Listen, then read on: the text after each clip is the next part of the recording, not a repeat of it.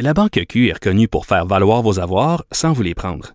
Mais quand vous pensez à votre premier compte bancaire, tu sais, dans le temps à l'école, vous faisiez vos dépôts avec vos scènes dans la petite enveloppe. Hmm, C'était bien beau. Mais avec le temps, ce vieux compte-là vous a coûté des milliers de dollars en frais, puis vous ne faites pas une scène d'intérêt. Avec la banque Q, vous obtenez des intérêts élevés et aucun frais sur vos services bancaires courants. Autrement dit, ça fait pas mal plus de scènes dans votre enveloppe, ça. Banque Q, faites valoir vos avoirs. Visitez banqueq.ca pour en savoir plus.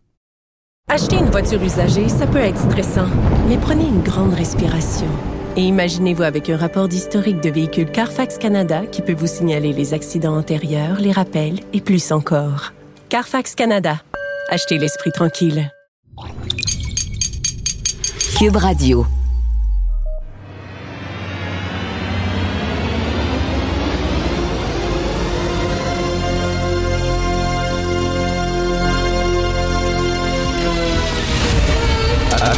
Attention, cette émission est laissée à la discrétion de l'auditeur. Les propos et les opinions tenues lors des deux prochaines heures peuvent choquer. Peuvent choquer. Oreilles sensibles s'abstenir. Richard Martineau. Martino. Un animateur pas comme les autres. Richard Martineau. Cube Radio. Alors, euh, bonjour, euh, je suis de retour au studio. J'aimerais beaucoup remercier toute l'équipe et Philippe Vincent Foisy qui m'a remplacé. Merci beaucoup. J'étais pogné dans un tabarnouche de bande de neige incroyable. Alors, euh, finalement, je suis, j'ai fini par arriver. Faites attention, c'est extrêmement glissant aujourd'hui. Sur les routes, c'est complètement débile. Prenez le temps euh, de lire Joseph Facal aujourd'hui. C'est très important. C'est une excellente chronique de la part de Joseph. Alors, il parle de ces jeunes étudiants en médecine. On veut leur imposer, en fait, lorsqu'ils finissent leur, euh, leur euh, formation, euh, on veut leur imposer d'aller en région pendant euh, un an parce qu'il manque de médecins en région. C'est un besoin criant. Et là, les jeunes disent, c'est épouvantable, aller en région, ça n'a pas de bon sens. On le fera pendant six semaines maximum, mais sinon, c'est l'enfer. Et euh, Joseph rit un peu de ces petits lapins. D'ailleurs, il me fait un clin d'œil en disant que je les appelle les petits lapins, mais ces jeunes-là en disant, écoutez, là, vous voulez être médecin. Euh, médecin, euh, c'est aider les gens. Donc, le Québec a besoin d'aide.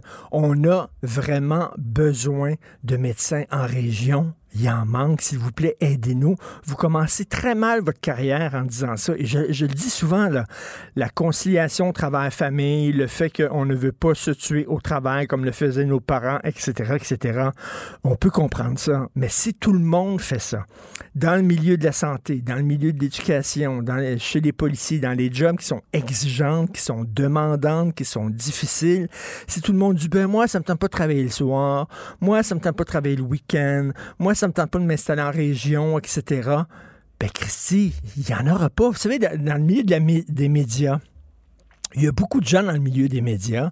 Ils ont voulu commencer à la radio, à la télévision. Tu commences comment? Ben, tu commences en région. Ils t'envoient en région, puis tu commences là, dans, des, euh, dans des stations de radio régionales, dans des journaux régionaux. Puis après ça, ben, si tu te fais un nom, si tu es connu, si tu es apprécié, euh, s'il y a des gens qui te suivent, ben là, soudainement, on te rappelle en ville, hein, et tu vas travailler à Québec ou tu vas travailler à Montréal. C'est comme ça. Ben là, c'est non, non, non. Ça me tente pas de passer par là qu'est-ce qu'on va devenir comme société si tu commences, tu n'as même pas commencé à travailler, tu commences et tu as déjà des exigences? Moi, je veux pas faire ci, je veux pas travailler. Ta minute, Christy, quand j'ai commencé, moi, dans les médias, là, j'étais prêt à faire n'importe quoi, classer des photos, faire des bas de vignettes. Euh, je me souviens, j'étais rentré dans le bureau d'un rédacteur en chef. J'ai dit, je suis prêt à, à faire le ménage de votre bureau sans être payé. Ça me tente pas. Je veux rien que rentrer. Je veux faire partie d'une équipe de rédaction. Euh, vous me donnerez une job à un moment donné si vous me trouvez bon, puis je commencerai à être payé, mais je veux travailler, tout ça. Avez-vous besoin de gens la fin de semaine? Ah ben, non, si tu commences avec des exigences, je veux pas ci, je veux pas ça, je fais pas ça, où c'est qu'on va aller en fait de société? Je pose la question. Vraiment. Martineau, il n'y a pas le temps pour la controverse. Il a jamais coulé l'eau sous les ponts. C'est lui qui la verse. Vous écoutez Martineau. Cube, Cube Radio. Cube Radio. Cube Radio. En direct à LCN. 8h45 minutes. On est passé près de ne pas avoir notre Richard Martineau ce matin. Les gens de LCN s'en rendent pas compte, mais les auditeurs de Cube pourrait te dire belle heure pour arriver. hey, Jean-François, on connaît tous le poème africain Ça prend un village pour élever un enfant. Alors, il y a un proverbe québécois Ça prend un village pour sortir un gars d'un banc de neige. Alors, je veux. C'est vraiment ça. Tu t'es pris? Oui, je t'ai pris d'un banc de neige. Je veux saluer mes voisins, un couple de voisins vraiment qui ont pelleté. Tu sais, ils voulaient que j'arrive en onde. Euh, ils aiment ça nous regarder le matin, puis tout ça. Puis euh, on, va travailler fort, vous ne serez pas en retard. Je vous remercie. J'étais pas dans un banc de neige. c'est vraiment là, c'est très glissant dehors. Faites attention. Hey Richard, je vais t'apprendre quelque chose. On, est l'hiver au mois de janvier au Québec, puis annonce une tempête. Je vis dans le déni, moi. oui, exact. Ben, je te fais, je te, confronte, mais je suis moi aussi un peu indiscipliné euh, parfois. On vit dangereusement, disons ça comme ça. Tout à fait.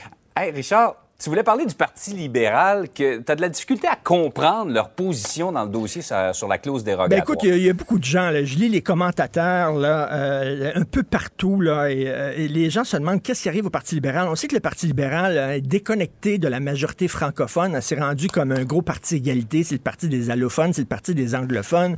Leur gros défi, c'est de connecter avec la majorité francophone, mais là, on dirait qu'ils se peinturent encore plus d'un coin. On sait que Justin Trudeau remet en question le recours à la clause nonobstant euh, que le Québec a utilisé pour la loi 21, la loi 96. Il veut mieux l'encadrer. Et là, euh, euh, M. Legault dit, ben écoutez, c'est une attaque frontale contre le Québec. Et j'entendais le ministre des Affaires canadiennes, des relations avec le Canada, Jean-François Roberge, qui disait, ben ce serait bien si à l'unanimité, l'Assemblée nationale votait en disant, ben nous dénonçons cette attaque-là, puis vous n'avez pas d'affaire à nous mettre un carcan, puis on va se débrouiller entre nous. Je que le Parti libéral n'aime pas la loi 96, trouve qu'elle va trop loin, n'aime pas la loi 21. Mm. Mais là, c'est une attaque sur les droits du Québec à s'auto-gérer.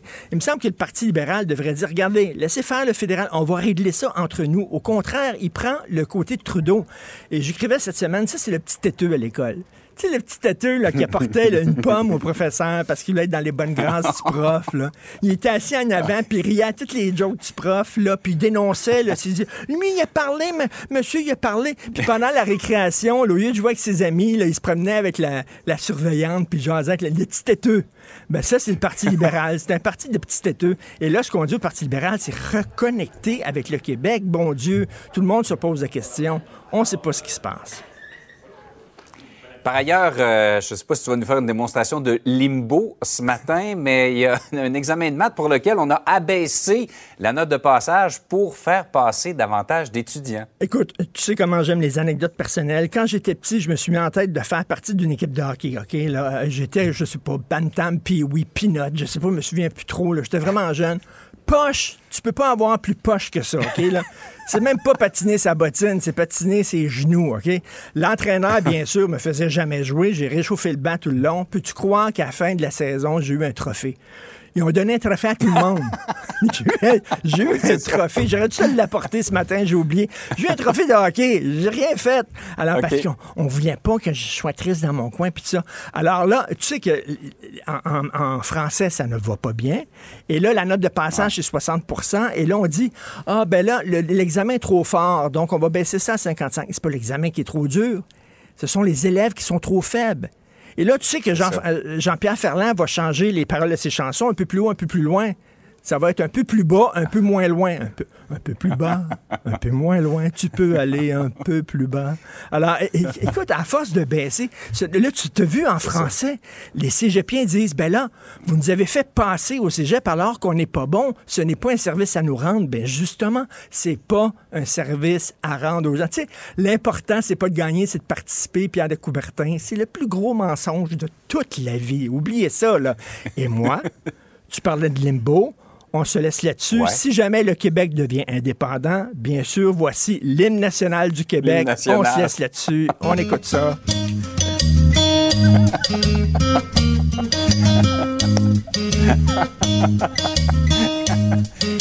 Pour un gars qui a eu de la difficulté à sortir son auto du banc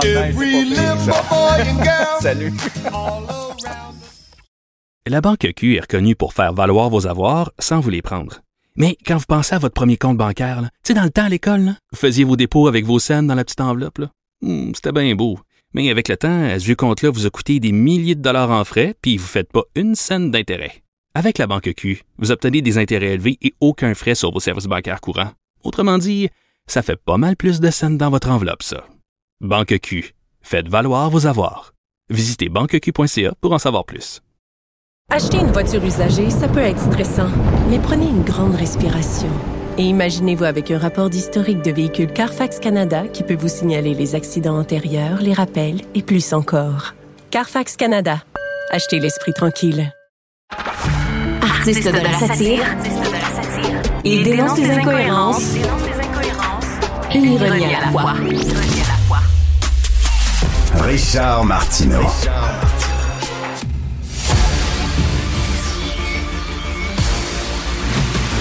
Jean-François Lisée. On va juste dire qu'on est d'accord. Thomas Mulcair. Je te donne 100% raison. La rencontre. C'est vraiment une gaffe majeure. Tu viens de changer de position. Ce qui est bon pour Pitou est bon pour Minou. La rencontre. Lisée. Mulcair. Alors, Tom, euh, Caroline Saint-Hilaire, possiblement déléguée euh, à Barcelone pour le Québec. On l'aime bien, Caroline. Tu as débattu avec à la joute. Elle est très sympathique. C'était une ancienne collègue de Cube Radio. Cela dit, ça a tout l'air d'une nomination partisane, Tom. Qu'est-ce que tu en penses? Ah, c'est une nomination purement partisane. Mais maintenant, décortiquons si elle est apte à la fonction. Euh, elle a géré la plus importante, une des plus importantes villes en dehors de Montréal et Québec probablement troisième au Québec, si je ne me trompe pas. Elle l'a fait vraiment très bien. Tout le monde qui a travaillé avec elle dit que c'est une gestionnaire superbe. Bon, très bien. Next. Est-ce qu'elle parle catalan? Presque certainement non. Est-ce qu'elle parle espagnol? Pas à ma connaissance, mais peut-être elle le maîtrise parce qu'il faudrait quand même qu'elle ait une des deux langues pour pouvoir mettre les pieds là-bas. Mais je vais y aller sur un terrain qui risque de te surprendre, Richard. Si on compare euh, les convictions souverainistes à de la pizza, euh, oui, oui, oui, je viens de dire ça. Euh, Bernard, Bernard, Drainville, c'est un petit small plane, OK? tandis que Caroline Saint-Hilaire, c'est une extra large, all dressed, extra piment. Alors, mettre quelqu'un qui s'est battu, combattu toute sa vie et qui a aidé le groupe parce qu'il fallait qu'il rehausse sa crédibilité avec les souverainistes. Drainville et elle jouaient ce rôle-là dans la dernière campagne. Elle mérite d'être récompensée, mais ça risque de, causer euh, une certaine émoi parce que je peux te garantir qu'avec ses convictions, elle va voir en, Catalonie euh, une, vraie bataille pour l'indépendance des Catalans vis-à-vis de l'Espagne euh, castilienne. Alors, alors, moi, j'ai hâte de voir qu'est-ce que ça va donner. On se souviendrait toujours de l'extraordinaire idée de M. Legault de nommer Fatima Ouda Pépin. Ben euh, à une fonction similaire et on se souvient comment ça s'est soldé puis je pense que c'était assez prévisible. J'aime beaucoup, ta, j'aime beaucoup ta métaphore de pizza, j'adore ça. Euh, euh, Jean-François, est-ce qu'effectivement ça pourrait être perçu là-bas comme un appui à la cause souverainiste des Catalans? Là-bas, ils s'en fichent. Ah, ça, c'est vraiment c'est la moindre. en fait, si, si euh, disons, M. Couillard avait, euh, avait envoyé un trudeauiste euh, favorable à l'unité à l'unité de l'Espagne sans aucun compromis, ça ça ça pas passé parce que la moitié, au moins la moitié des Catalans sont souverainistes. Le gouvernement est souverainiste catalan, donc là-dessus, euh, c'est probablement la, seule bonne euh, nouvelle de cette nomination, c'est qu'on se dit ah mais c'est quelqu'un qui est ouvert à l'idée de souveraineté, alors euh, c'est parfait. De toute façon, eux sont très très contents d'avoir d'avoir un bureau du Québec. Moi, je suis allé en Catalogne, ils, ils sont nos admirateurs de toute façon. Bon, une fois qu'on a dit ça. C'est une nomination partisane à 150% parce que si on en croit le quotidien La Presse, puis c'est Denis Lessard qui sort de sa retraite une fois de temps en temps pour euh, aider ses collègues à, creuser un dossier, ils citent pas de source, mais ils disent dans l'entourage de Mme Saint-Hilaire, il est clair qu'il y avait une entente avant l'élection, que si elle perdait l'élection, elle aurait une nomination. Hum, hum, hum, Alors ça, c'est non seulement partisan et contraire à l'éthique, mais ça commence à ressembler à du trafic d'influence. C'est-à-dire, il est interdit pour un Mais- parti mais- au pouvoir de dire euh, présente-toi en échange, je t'offre une nomination si tu gagnes pas. Mais en même temps, en même temps, je me fais l'avocat du diable, OK. Jean-François. Alors là, elle fait un gros saut. On lui demande de faire un saut à la CAQ. Elle sait qu'elle va se faire euh, tomber sur le dos. Tous ses anciens amis souverainistes vont la traiter de traite. Elle va passer un mauvais quart d'heure. Donc, elle dit, écoute, là, je vais faire le saut, mais si jamais je gagne pas mes élections, vous me promettez quelque chose. Je veux pas sauter du building et me retrouver tombé par terre. Mettez un drop, attrapez-moi. Est-ce pas normal? Je Non. pose la question. Alors, le problème, peut-être que c'est normal, et si c'est normal, c'est un grave problème éthique, OK? Parce que normalement, tu vas en politique parce que tu veux changer les choses, tu as des convictions, tu prends un risque.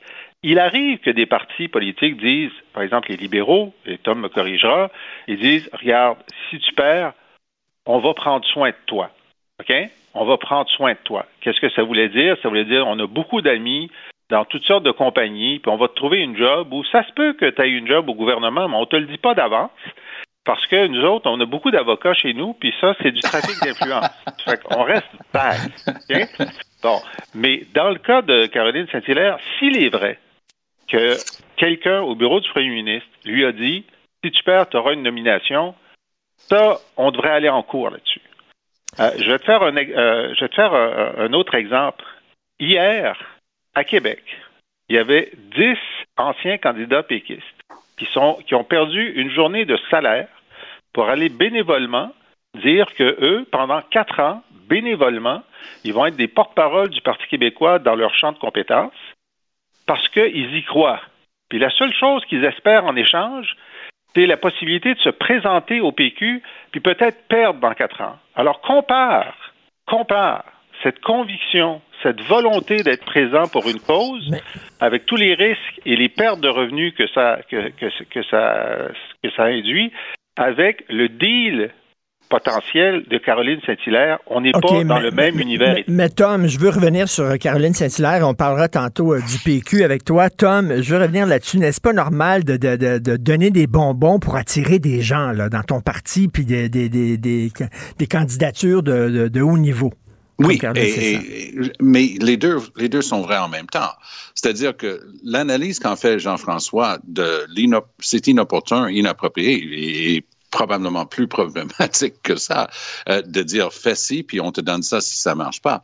Par contre, une fois que quelqu'un s'est commis, s'est engagé comme candidate dans le cas de Caroline Saint-Hilaire, et moi je vois aucun empêchement sur le plan personnel, compétences, capacité pour elle de représenter le Québec.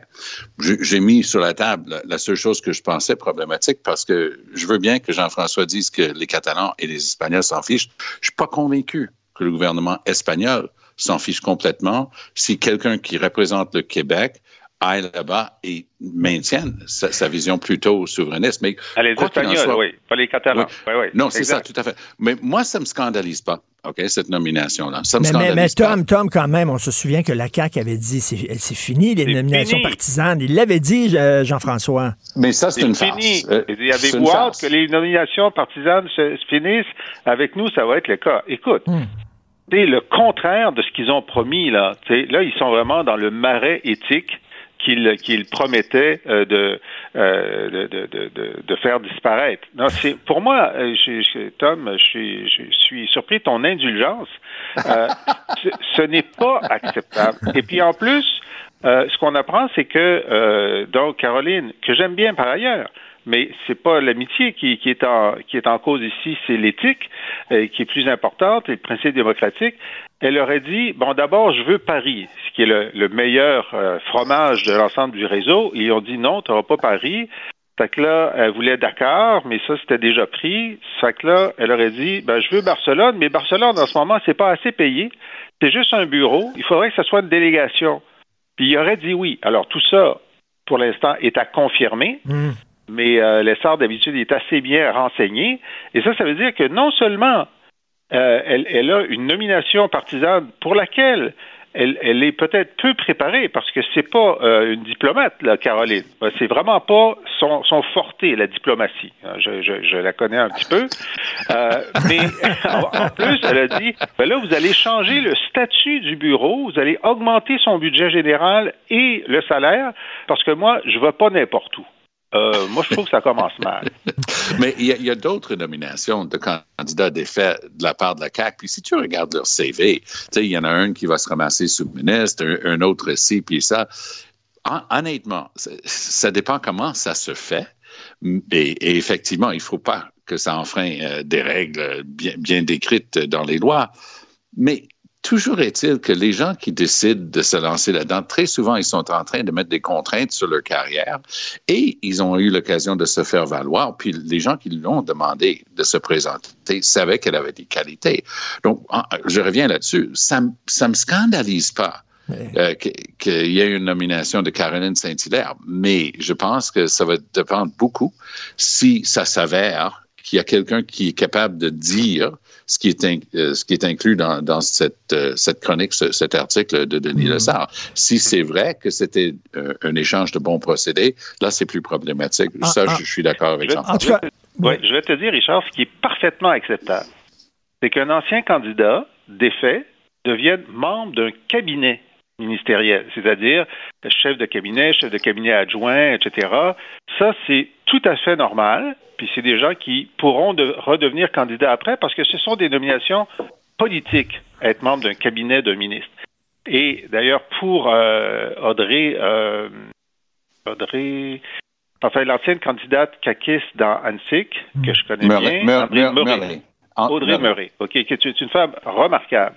J'aurais trouvé normal qu'il la nomme euh, chef de cabinet ou euh, conseiller ou quoi que ce soit, mais ils l'ont nommé sous-ministre, directement sous-ministre. D'habitude, on l'envoie d'abord comme membre de cabinet et après trois ou quatre ans, si on juge que la compétence est bonne ou pas, ça dépend de ta décision, là, tu nommes, tu nommes sous-ministre ou tu, tu nommes dans, dans, dans, la fonction publique. Mais, mais cette voie rapide que la CAC prend directement à un poste euh, de sous-ministre et directement, je veux dire une autre chose. Si Caroline Saint-Hilaire ne s'était pas présentée pour la CAC et qu'elle était nommée à Barcelone, j'aurais rien à dire. Hmm. En tout cas, ça nous aurait permis euh, d'entendre Jean-François Lisée citer Donald Trump clean the swamp. Comme il disait. Alors, clean the swamp. Je cherchais la traduction. Alors, euh... assécher, assécher le marais. Voilà. C'est ça, c'est ça, exactement. Drain. Ça, Drain the swamp, c'est ça exactement. Euh, Tom, tu veux revenir sur l'affaire Simon Hull, l'ingénieur qui a abusé d'une amie. Il va finalement aller en tôle pour un an. Oui, parce que c'est pour moi euh, un des thèmes qui n'est pas assez couvert dans les médias en général, c'est notre système de justice. Bon, s'il y a une bonne chicane entre Simon Jolin Barrette puis la juge Rondeau, la, juge en chef de la Cour du Québec, ah ben ça, ça intéresse le monde, on va mettre ça dans les journaux. Mais c'est le fait que notre système de justice, qui est l'épine dorsale de notre démocratie, est en train de s'étioler devant nos yeux. Et je dois toujours faire attention parce que je suis membre du barreau. J'essaie toujours d'avoir de, de, des propos extrêmement nuancé quand je regarde ça, mais dans le cas de cet ingénieur, et je fais exprès de mentionner son métier, j'expliquerai dans une seconde, qui a été relax euh, de, de, dans ce dossier-là, c'est monsieur et madame tout le monde qui ont dit non, il y a quelque chose qui marche vraiment mmh, pas ici. Mmh. Et hier, la Cour d'appel du Québec a dit il y a quelque chose qui marche vraiment pas ici. Puis il y a un bout dans le jugement de la Cour d'appel qui m'a attiré l'œil. Il dit aucune personne raisonnable. C'est-à-dire qu'ils sont en train de dire, à mon sens, que le juge n'était pas raisonnable. Tout à fait raisonnable. Oui. Aucune personne raisonnable aurait accepté qu'il n'ait pas de dossier criminel pour ce qu'il a fait. Et là, il, lui ont donné un an de prison, ce qui veut dire ici une couple de mois probablement. Mais pourquoi j'ai mentionné son, titre de sa profession d'ingénieur? Parce que, un, avec le dossier criminel, automatiquement, il va avoir enquête par le bureau du syndic de l'ordre des ingénieurs, puis ça risque de, de, lui coûter cher côté professionnel. Mais deux, de la manière qu'on décrivait le cas, c'était pas un gars qui avait agressé sexuellement ou pris des photos puis fait des choses. Non, non. C'était un ingénieur. C'était comme si son statut social, son titre professionnel l'emportait de quelque manière. Et c'est un peu ça qui s'est dégagé dans toute cette affaire-là. Moi, je dis que je suis très fier de notre plus haut tribunal au Québec d'avoir regardé ça avec les yeux clairs et dit, allez, euh, soyons sérieux. Quand on nomme quelqu'un pour être juge, je pense qu'un des critères devrait être d'avoir du jugement, du, du, discernement. Mais, mais au moins, un problème ici. au moins, Tom, comme tu le dis, tu vois le verre à demi plein. Tu dis au moins le système se corrige. Hein? Jean-François, les gens qui disent que le système de justice ne fonctionne pas, ben là, on l'a vu, il s'est corrigé. Oui, absolument. Puis ça, c'est euh, moi, je suis d'accord avec Tom. Euh, je, suis, très content de, de, de l'existence et de la fermeté du jugement de la Cour d'appel, unanime, des trois juges. Et ce que ça signifie, il n'y a rien de pire hein, pour un juge euh, d'instance inférieure de se faire contredire par la Cour d'appel, puis surtout de se faire, disons-le, insulter. ils ont dit, tu n'as pas de jugement. N'importe quelle personne raisonnable aurait mieux jugé que toi. C'est ça. Alors, ça. ça envoie un signal à tous les juges que si vous prenez à la légère les problèmes d'agression sexuelle, il y a quelqu'un qui va vous euh, qui, qui, vous attend avec euh, une brique de code civil puis euh, un fanal de justice. Alors c'est très très bon pour toutes les toutes les victimes d'agression sexuelle ont un gain dans le système judiciaire aujourd'hui. En terminant, oui. juste 30 secondes là-dessus. Le système lui-même, on, on, parle des infirmières qui, et instituts qui sont mal payés au Québec. Nos procureurs de la couronne gagnent 50 de moins que leur vis-à-vis en Ontario. Il y a quelque chose qui est fondamentalement brisé. On est, on est capable de les recruter parce que les salaires de départ sont bons, mais on n'est pas capable de les garder, de les retenir. Donc, il y a des choses entières. On n'a plus les greffiers, les autres personnels de soutien dans les palais de justice, des malfrats, des pas bons sont lâchés parce qu'on n'est pas capable de leur faire leur procès à temps. Et c'est drôle, moi, j'aurais pensé que dans la société, il y a une plus forte réaction, mais je pense qu'il faut en parler un petit peu plus de ce qui est en train d'arriver à notre système de justice. Quel message on envoie, Jean-François, quand on fait passer des élèves qui n'ont pas la note de passage? La note de passage, c'est 60% On a fait passer des élèves qui ont eu 55% dans leur examen de maths. Qu'est-ce que tu en penses? L'examen était trop dur ou les élèves sont trop faibles? Ben, les élèves étaient trop faibles à cause de la pandémie. Moi, d'habitude, je monterais au rideau euh, à cause de ce maquillonnage de, notes, mais dans une année de pandémie, euh, demander 55 au lieu de 60, je trouve ça raisonnable dans la mesure où, par la suite, les équipes écoles, euh, le ministère de l'Éducation sait qu'il y a du rattrapage à faire. C'est pas comme s'il y avait 33 puis qu'on leur avait donné 60. Là, Alors, non, moi, pas de scandale de ce côté-là pour moi aujourd'hui. Toi, Tom? Idem. Euh, moi, je ah pense qu'il faut justement être réaliste. Puis finalement, avec les nouveaux maths, de toute façon, 55 et 60, c'est pareil. c'est excellent, ça. 55, c'est le nouveau 60. exactement. Comme, notre âge. Comme l'âge, exactement. Euh, merci beaucoup à vous deux. On se reparle demain. Salut. bye. bye. Joignez-vous à la discussion. Appelez ou textez le 187 Cube Radio 1877 827 2346. Une nouvelle qui m'a vraiment bouleversé euh, cette semaine. Une jeune femme de 25 ans qui est atteinte du euh, euh, syndrome de la personnalité limite, trouble de personnalité limite. C'est un problème de santé mentale très, très souffrant, très difficile. Cette jeune fille-là, le taux de, de, de, de, suicide et de tentative de suicide chez les gens qui souffrent du TPL, du trouble de personnalité limite, est très élevé, beaucoup plus élevé que dans euh, la population générale. Cette jeune fille-là, euh, le 9 septembre, euh, va, va à l'hôpital, tentative de suicide, elle, sort, elle passe la nuit là, elle sort le 11, elle retourne à l'hôpital, et là, il y a un médecin qui lui aurait dit, c'est ce que cette jeune femme-là a écrit à, ses parents, un médecin lui aurait dit, ben là, tu fais ça rien que pour te rendre importante, pour attirer l'attention, si tu voulais vraiment te suicider, tu te traiterais pas, etc. Et euh, malheureusement, cette jeune femme-là s'est enlevée la vie. Est-ce que les médecins sont mal formés peut-être pour euh, euh, parler à des gens qui ont des problèmes de santé mentale? on en parle avec Mme Céline Ménard, qui est directrice générale adjointe de l'Association québécoise des parents et amis de la personne atteinte de maladie mentale. Bonjour, Mme Ménard. Oui, bonjour. J'imagine que ça vous a vraiment euh, bouleversé cette nouvelle-là d'une jeune fille de 25 ans qui s'est enlevée la vie. Tout à fait. Ce sont euh, des faits qui sont vraiment euh, toujours très douloureux à entendre. D'ailleurs, je, tiens tout d'abord à exprimer mes pensées les plus chaleureuses à Mme Harvey et M. Carmon, euh, ainsi qu'à tout l'entourage de, de, Christine Carmon. Euh, le médecin, là, on ne sait pas, là, c'est ce que la jeune femme euh, a écrit à mm. ses parents, que le médecin l'aurait euh, euh, un peu traité de façon très cavalière. écoutez,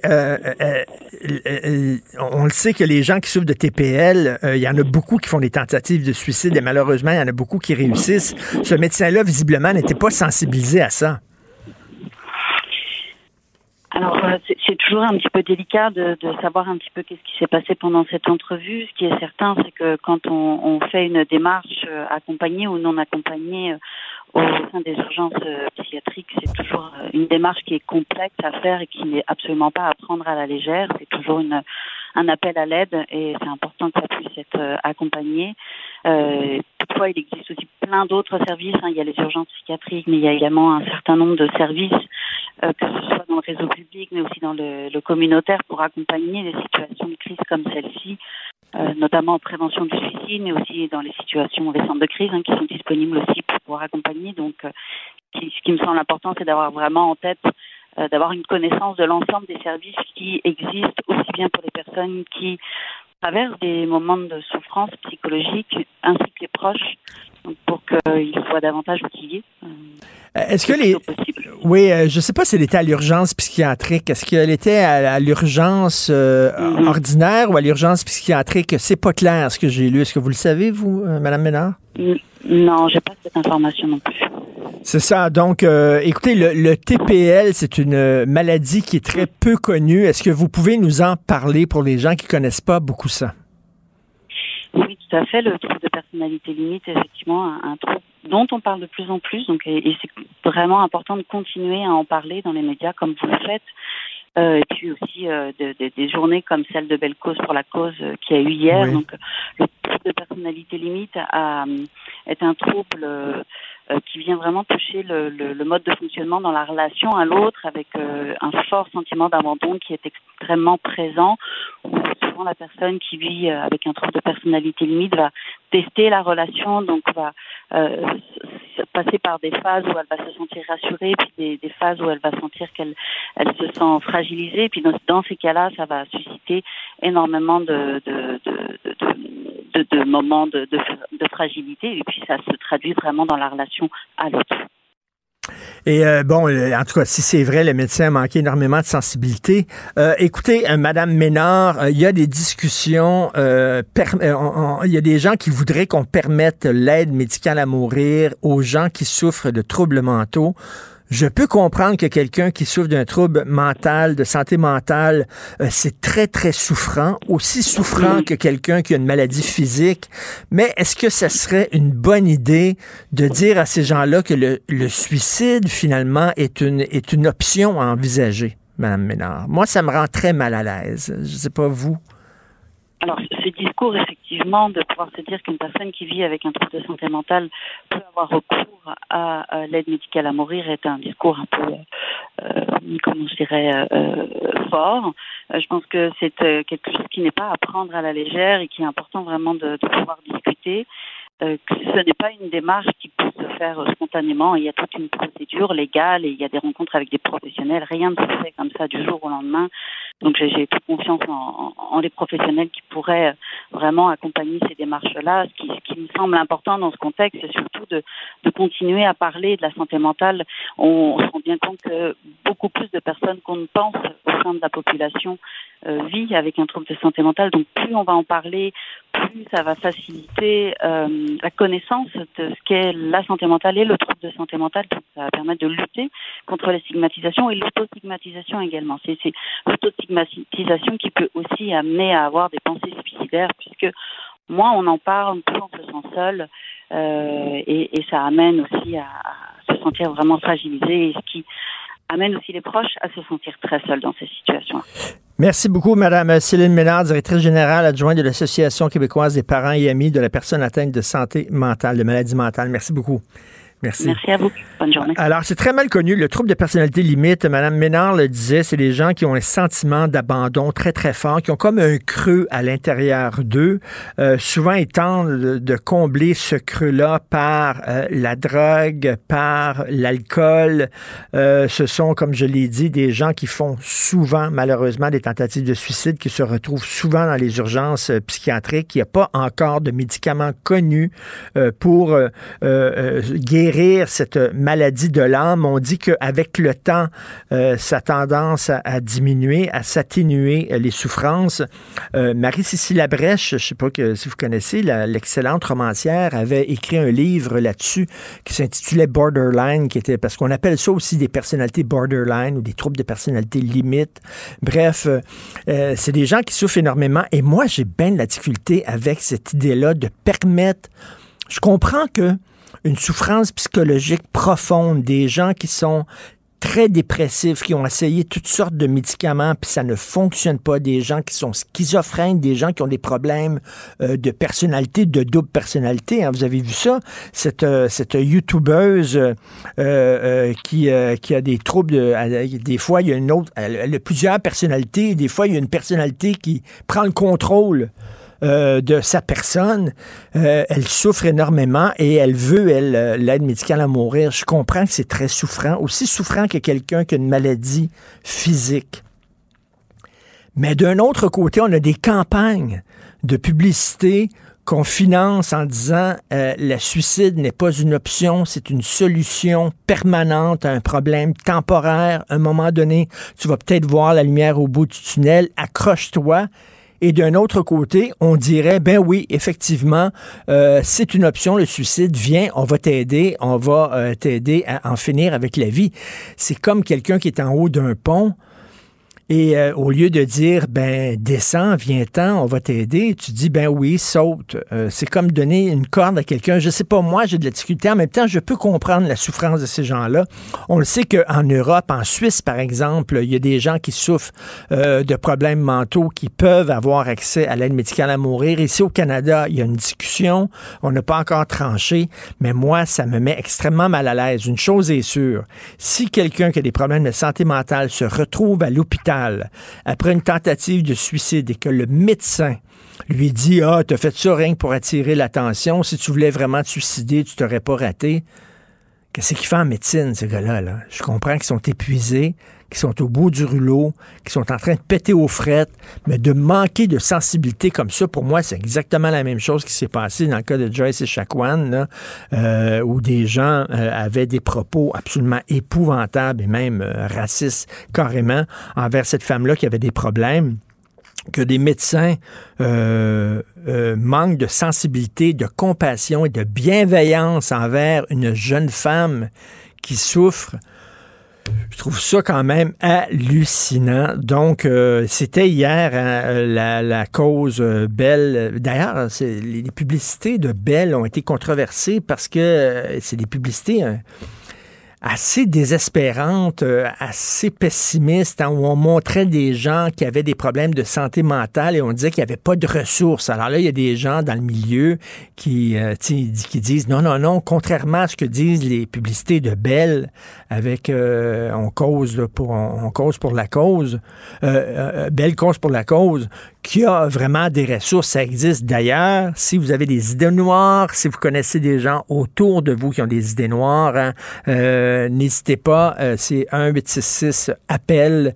Donc, euh, il faut absolument appeler ce numéro de téléphone-là. Merci beaucoup. La Banque Q est reconnue pour faire valoir vos avoirs sans vous les prendre. Mais quand vous pensez à votre premier compte bancaire, tu sais, dans le temps à l'école, vous faisiez vos dépôts avec vos scènes dans la petite enveloppe. Hmm, c'était bien beau. Mais avec le temps, ce compte-là vous a coûté des milliers de dollars en frais, puis vous ne faites pas une scène d'intérêt. Avec la banque Q, vous obtenez des intérêts élevés et aucun frais sur vos services bancaires courants. Autrement dit, ça fait pas mal plus de scènes dans votre enveloppe, ça. Banque Q, faites valoir vos avoirs. Visitez banqueq.ca pour en savoir plus. Acheter une voiture usagée sans connaître son historique, ça peut être stressant. Mais prenez une pause. Et procurez-vous un rapport d'historique de véhicule Carfax Canada pour vous éviter du stress inutile. Carfax Canada. Achetez l'esprit tranquille. Richard Martineau. Plongez dans l'actualité avec des observateurs qui pensent à contre-courant.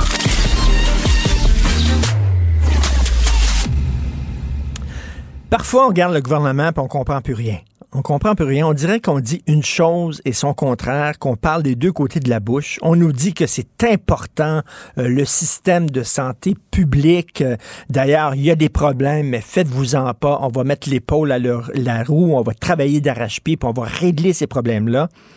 Et d'un autre côté, vous avez entendu ça, les employés de certains organismes publics, dont Investissement Québec et Hydro-Québec, ont désormais accès à un service de télémédecine privé aux frais des contribuables. On va tous payer pour ça afin d'éviter de poireauter dans une salle d'attente. Vous, si vous poirotez dans une salle d'attente, aucun problème, on s'entorche. Mais hey, si tu travailles à Investissement Québec, Hydro-Québec, attends une minute, toi là. Attends une minute, c'est important, ça là. C'est les sociétés d'État. Hein? Ça attire de l'argent euh, pour le gouvernement. Non, non, non, il ne faut pas que ces gens-là poirotent. On va en parler avec Mme Élise Giroir-Chantal, médecin résidente en médecine familiale et conseillère euh, à l'organisme Médecins québécois pour le régime public. Bonjour, Mme Giroir-Chantal. Bonjour, bonjour, Monsieur Martineau. Pourquoi euh, monsieur et madame tout le monde, quand ils attendent, c'est pas si urgent que ça, mais il faut pas que les employés d'Investissement Québec et d'Hydro-Québec attendent. Eux autres, il faut leur payer un service de télémédecine privé. Vous en pensez quoi? Ben, une excellente question, en fait. Euh, c'est une question qui, euh, qui a euh, lieu d'être soulevée et de s'indigner là, depuis le 7 décembre euh, 2022. Le gouvernement a permis en télémédecine d'avoir accès à l'assurance duplicative, c'est-à-dire qu'on peut avoir des soins de télémédecine non seulement au public, mais au privé par euh, le biais de son employeur notamment. Euh, puis je suis d'accord avec vous, ça fait qu'il y a deux classes de citoyens, ceux qui ont euh, l'argent ou l'assurance pour passer devant les autres et le reste de la population qui attend plus longtemps au public. Mais, mais là, c'est assez bizarre parce qu'on dirait que c'est le gouvernement lui-même euh, que, bon, que quelqu'un décide de payer de ses poches pour avoir accès à, ce- à ce, ce service-là. C'est une chose, mais là, c'est le gouvernement qui devrait protéger le système public, qui lui-même euh, euh, va payer avec l'argent des contribuables ce service-là à ses employés. C'est assez spécial. C'est très spécial, effectivement. Puis euh, le gouvernement ne s'est pas trop vanté ou a pas trop médiatisé là, ce décret-là du 7 décembre dernier. Euh, la première partie de ce décret-là, qui était une bonne chose, c'est qu'ils ont officialisé l'extension de la couverture publique aux soins et services de télémédecine.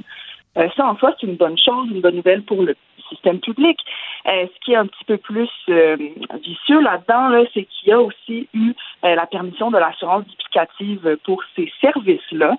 Euh, puis effectivement, en fait, la, la prohibition là, de l'assurance duplicative au Québec, c'est un euh, des plus grands piliers de protection de notre système public euh, que notre gouvernement met maintenant en péril en abolissant euh, cette mesure-là. Donc c'est très très inquiétant. Et il faut il faut s'en indigner, puis ça ouvre la porte à un système privé public à deux vitesses, puis euh, ça, dans le monde, on a eu euh, plusieurs exemples euh, au fil des, derniers euh, 30 ans là, que c'est pas la bonne chose à faire à long terme pour la vitalité d'un système de santé puis l'accessibilité aux soins d'une population. Ben, en tout cas, déjà, avec un problème de pénurie de main-d'œuvre comme on a, si les infirmiers et les infirmières sont mieux payés, mieux traités dans le système privé, parce que là, il y a, y a ce projet-là d'avoir deux mini-hôpitaux privés, là, ils vont faire le saut au privé. Qu'est-ce qui va arriver au public? On a déjà un problème de rétention euh, de main-d'œuvre au public.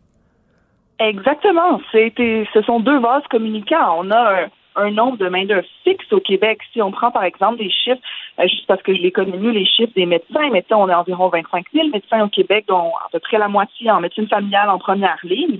Euh, si ce bassin-là se fait écrémer vers le privé, mais alors c'est des soins en public qu'on donne en moins et donc euh, plus de temps d'attente. On a vu des exemples comme ça à travers le monde. En Australie, en 1997, ils ont introduit un système parallèle privé. Puis 20 ans plus tard, euh, les euh, patients au public attendent deux fois plus longtemps que ceux euh, du privé. Puis quand on compare les moyennes nationales, ce sont, euh, des moyennes d'attente pour les chirurgies, par exemple. En Australie, ils attendent plus que les moyennes populationnelles au Canada. Donc, on voit qu'à long terme, quand on ouvre cette porte-là à un système parallèle, c'est ce sont des mauvais indicateurs à long terme au niveau de l'accessibilité et des temps d'attente surtout. Mais il y a des gens qui disent, écoutez, mettons par exemple, si on avait des hôpitaux privés, euh, ceux qui effectivement peuvent se le permettre, ou alors des gens qui ont une assurance privée, qui prennent une assurance privée, pourront aller dans ces hôpitaux-là. Ça va désengorger les hôpitaux publics. Il va y avoir moins de gens dans les urgences, moins de gens dans les chambres, et finalement, ça va bénéficier aussi aux gens euh, qui utilisent le système public. Qu'est-ce que vous répondez à ça? Ben, cette idée-là, elle est utopique et fonctionne seulement si on avait un nombre de travailleurs qui se multipliait. Hmm. Malheureusement, comme je disais, on a un nombre fixe de travailleurs au Québec, donc ce sont deux bases communicantes. Pour chaque travailleur qui va travailler au privé, c'est un travailleur de moins au public et donc l'attente augmente au public. Qu'il faut comprendre aussi, c'est que le privé choisit ses, euh, ses patients. Euh, les centres médicaux spécialisés pour les chirurgies euh, prennent des patients qui sont non compliqués, donc qui sont plus rapides. Ils ont l'air d'avoir des meilleures statistiques au niveau de, ils ont l'air plus efficaces, ils font plus de chirurgies par jour. Mais ça, ça fait qu'au public, on, on, nous laisse les cas les plus lourds, les cas où il y a plusieurs, plusieurs problématiques de santé, plusieurs risques de se de compliquer après l'hospitalisation. donc, on peut pas juste regarder que te dire, oh, le privé a l'air plus efficace. En fait, il y a un billet de sélection de patients. Puis en plus, l'idée même que le privé peut désengorger le public, ça ne fonctionne pas dans un, un, contexte de pénurie de main-d'œuvre criant. Mais là, il y a des gens qui vont dire euh, si les infirmières et les infirmiers quittent le public parce qu'elles sont mieux payées dans le privé, ben le public, c'est bien parce que ça va faire de la pression, puis ils vont être obligés de, de hausser les salaires de leurs employés pour, les hmm. retenir, c'est qui est une bonne chose. Ben, ça, ça soulève un bon point. C'est vrai qu'au public, on devrait être plus compétitif pour euh, euh, non seulement le, salaire de nos euh, professionnels et, travailleurs travailleuses de la santé au public, mais aussi pour les conditions de travail. Il faut que ce soit attrayant de travailler au public. Et c'est pas en augmentant l'exode vers le privé que le gouvernement devrait se réveiller. Ça fait des années que le gouvernement sait et devrait prioriser cet enjeu-là de rétention de personnel au, public? Euh, madame, cette semaine, lundi, je suis allé voir un, spectacle euh, qui est un spectacle, une soirée bénéfice pour la Fondation euh, Ronald Denis, qui aide des gens justement à, avoir une chirurgie bariatrique au privé. J'ai mhm. rencontré euh, une dame qui souffrait d'obésité morbide. Elle disait que ça faisait des, années qu'elle ne sortait pas de chez elle. Euh, grâce à cette fondation-là qui lui a permis de, pouvoir aller au privé et de se payer euh, une chirurgie bariatrique, finalement, elle a eu sa chirurgie, ça a changé sa vie. si elle avait été au public, ça aurait pris deux, trois ans avant qu'elle puisse passer sous le bistouri. Heureusement qu'il y avait le privé. Euh, est-ce qu'on peut la blâmer, cette personne-là, d'aller au privé parce que c'est plus, euh, plus rapide?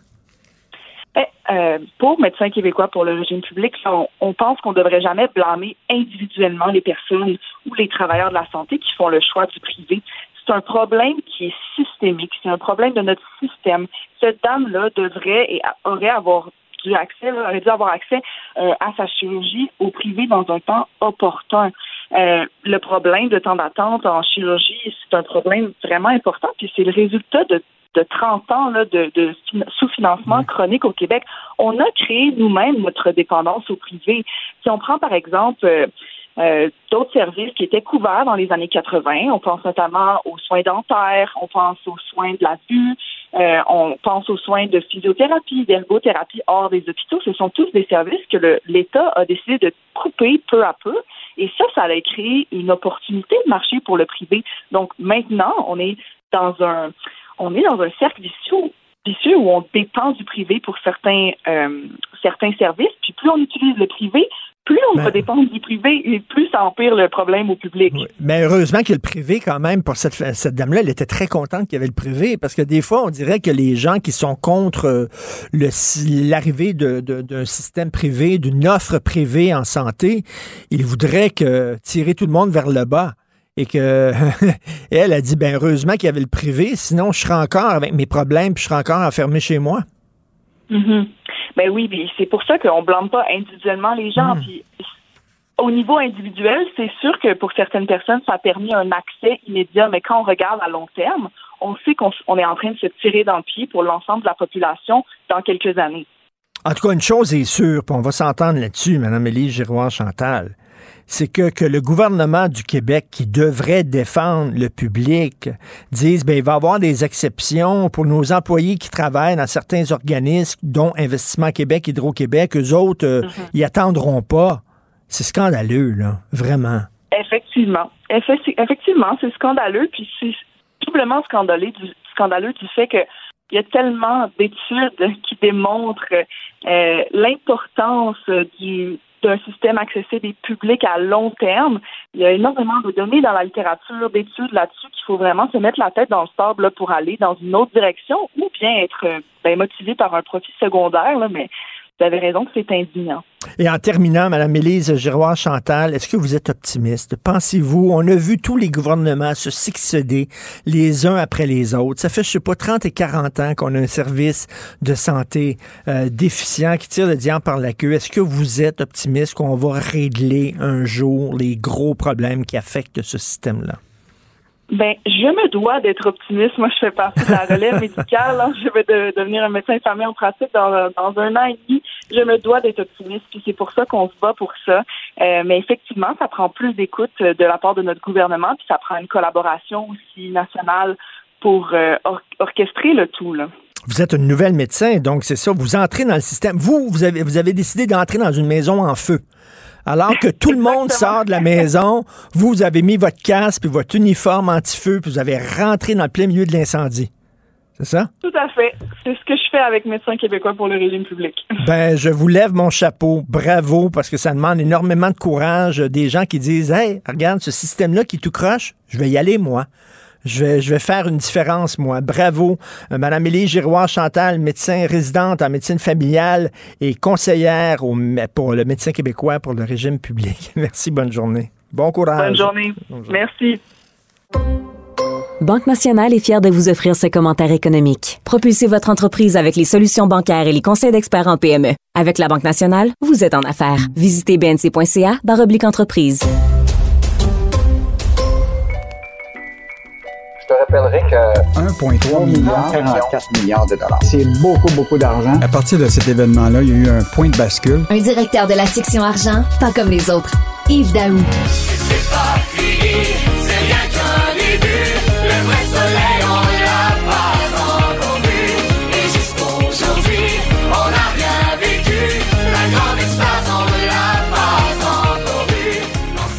écoute, euh, Yves Daou, il y a une tourne de Stéphane Venn pour tous les sujets d'actualité au monde. Je suis convaincu de ça. Alors, euh, qu'est-ce qui est pas fini? Pas les taux d'intérêt, pas les hausses de taux d'intérêt. Viens pas me dire qu'il va en avoir d'autres.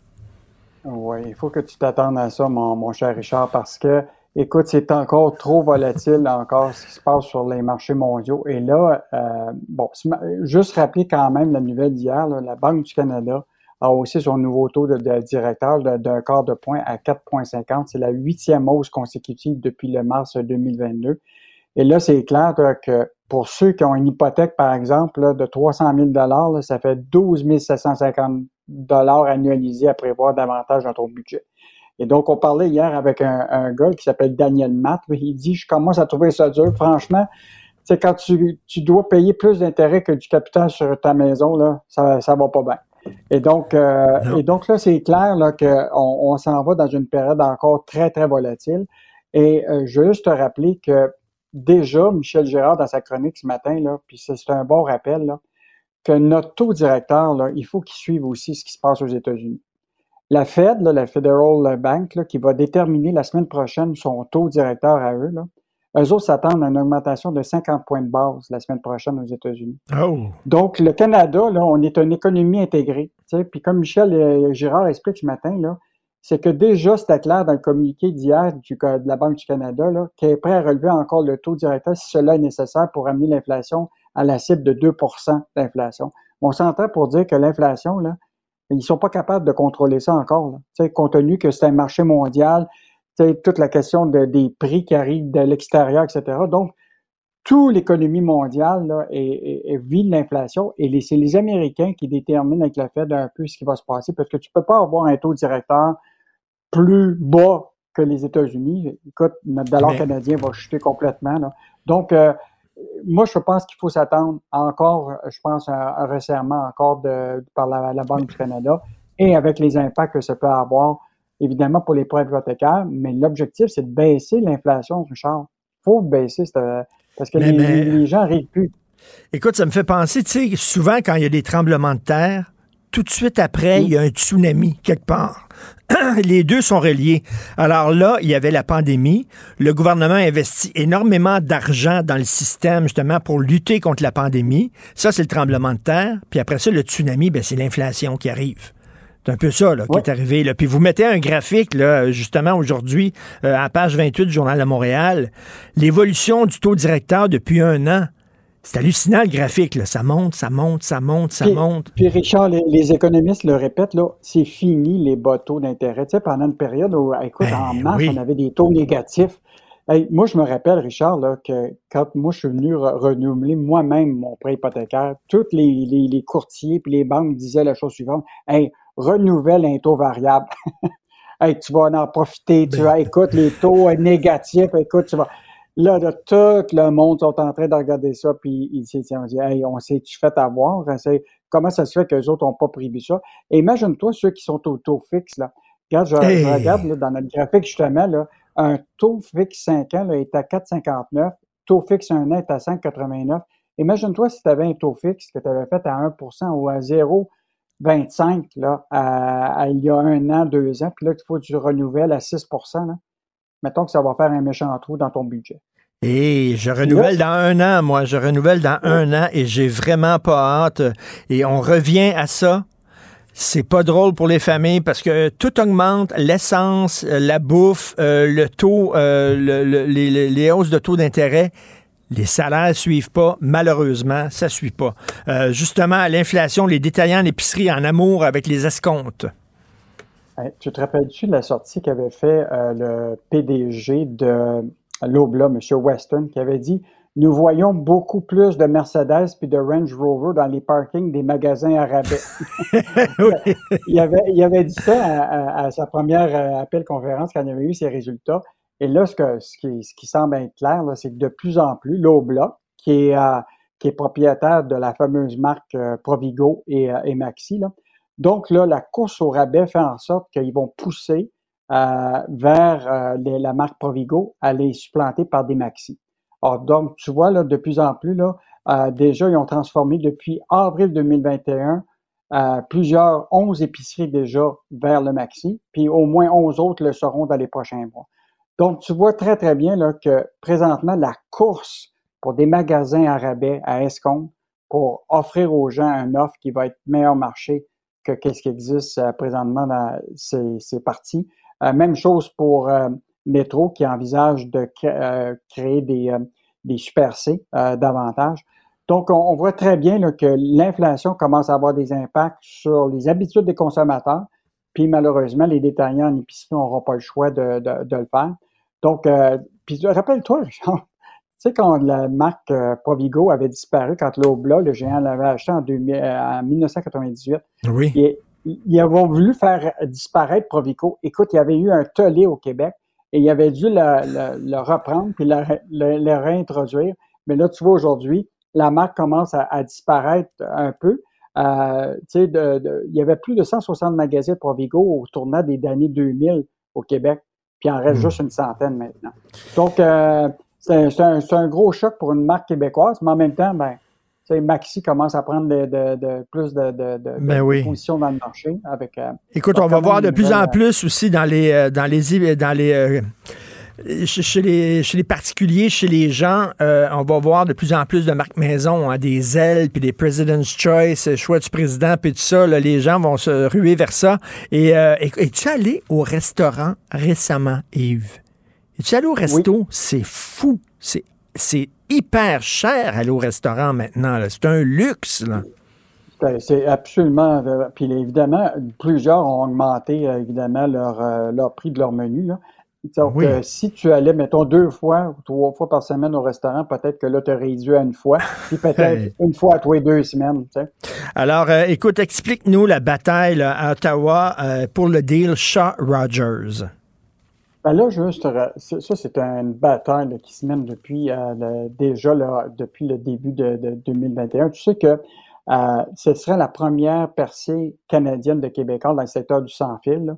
Euh, donc, dans un cadre d'un deal avec avec Shaw qui et Roger, qui est de 26 milliards de dollars, Québécois rachèterait une division qui, qui doit absolument être délaissée dans le cadre de ce deal-là qui est Free Mobile. Et donc, euh, Québécois a décidé de débourser 2,8 milliards pour racheter Free Mobile.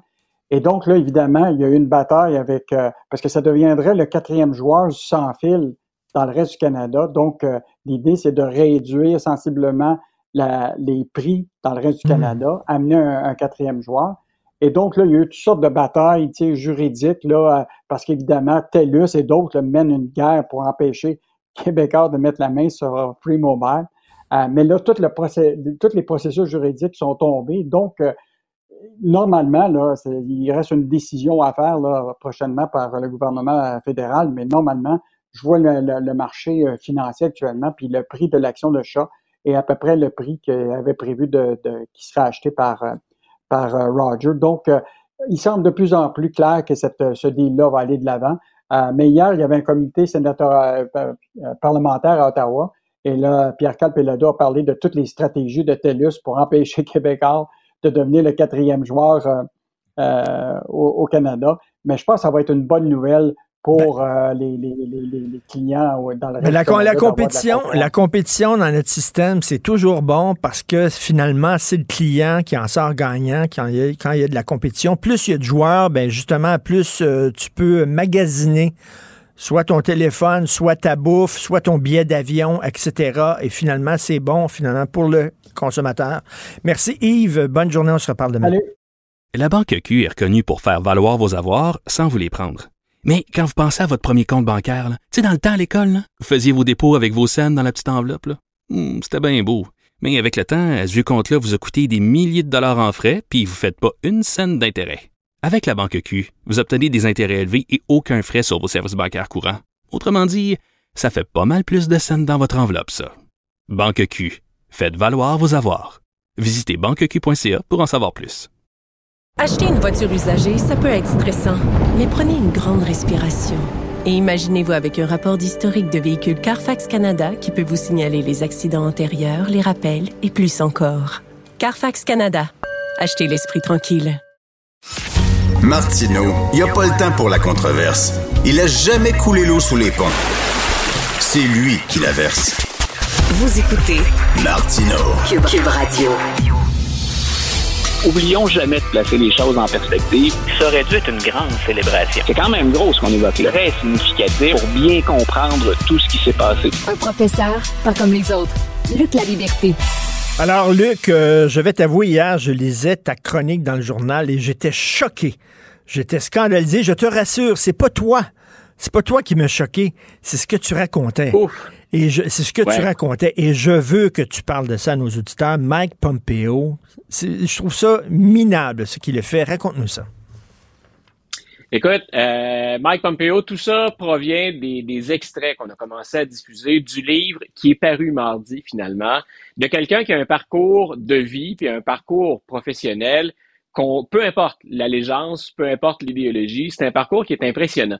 Et entre autres, il a servi sous Donald Trump comme directeur de la CIA, ce n'est pas rien, quand on connaît tout ce qui s'est passé autour des présidences Trump, Biden ou même Obama, la CIA, de par son influence puis de par ses ramifications à l'international, c'est majeur. On parle de sécurité. Donc, M. Pompeo est, là. Et ensuite, il a servi comme secrétaire d'État dans une présidence, on le rappelle, qui a eu sa part de controverse. Qui, est l'équivalent, quoi? Qui est l'équivalent du ministère des Affaires étrangères, c'est ça? C'est, je suis pas certain qu'il apprécierait la comparaison, mais c'est le Mélanie Jolie de Donald Trump. Donc, euh... donc, pas certain que Mme Jolie va apprécier non plus. La... Voyons-le de l'autre côté. Donc, euh, M. Pompeo, ben, j'avais hâte, moi, de savoir, avec un tel parcours de vie, dans ce livre-là, qui s'appelle Never Give Up, n'abandonnons jamais, grosso modo, euh, il revient sur sa carrière, mais aussi, bien sûr, sur son passage à la présidence Trump dans ce qu'on appelle les fameux teasers, hein, ces extraits dont on fait le CAD à faire la promotion, euh, il revient sur ce qui s'est produit avec Jamal Khashoggi, qui est un euh, qui est saoudien d'origine, mais qui euh, travaillait aux États-Unis pour le Washington Post. Et nos auditeurs se souviennent peut-être que M. Khashoggi a été horriblement assassiné. Il se rend au consulat d'Arabie Saoudite, mais en Turquie. On n'est pas en Arabie Saoudite. Il se rend là avec sa conjointe qu'il laisse dans la voiture parce que c'est dit qu'on lui dit que c'est là qu'il doit passer pour obtenir les renseignements nécessaires pour le mariage à venir. C'est sa fiancée qui est dans la voiture. M. Khashoggi n'est jamais ressorti. On n'a jamais retrouvé son corps.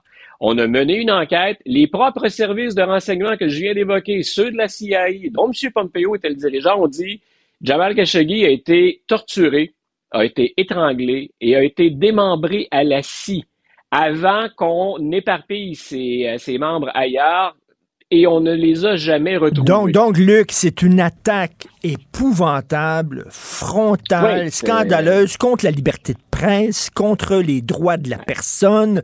C'est épouvantable. Et là, M. Pompeo, qui minimise un peu cette histoire-là, en disant, c'était pas vraiment un journaliste, c'était plus un activiste, puis tout Voilà. ça. Attends une minute, c'est quoi ça?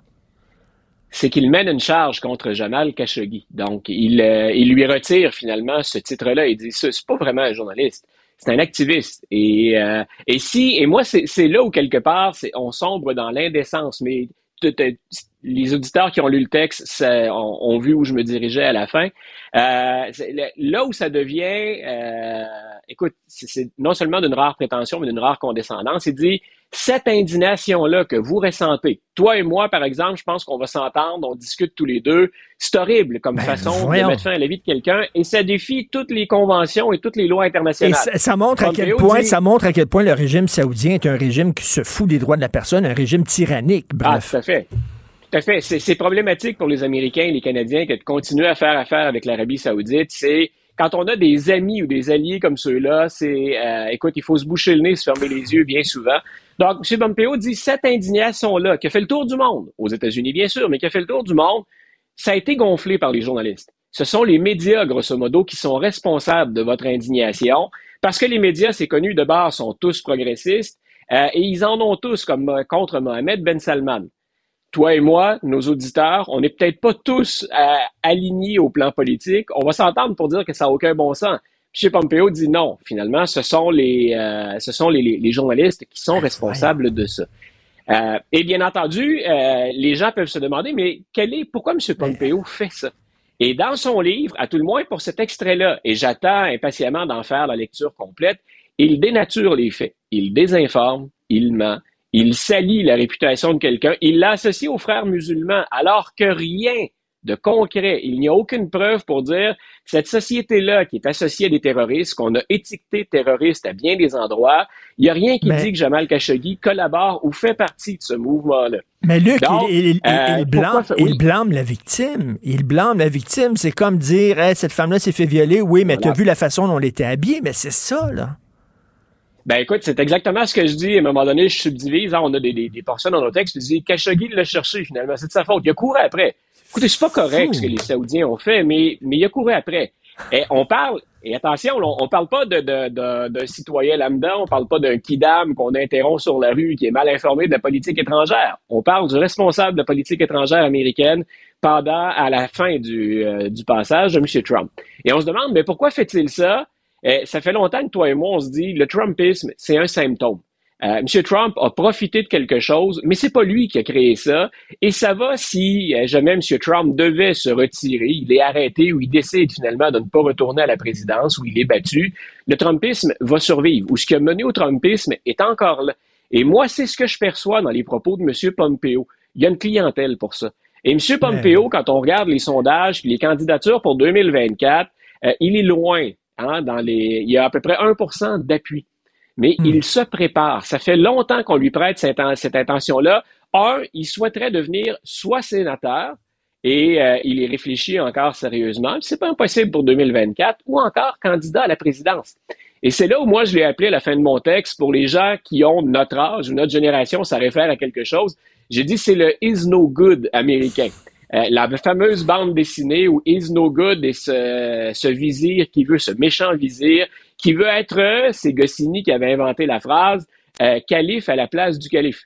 Pompeo prépare le terrain. Il teste la température de l'eau. ça peut toujours servir. Et toi et moi, on en discute aujourd'hui. Ça fait trois jours qu'on discute de ça à Washington, mais dans la grande majorité des médias, qu'ils soient associés à la gauche ou à la droite aux États-Unis.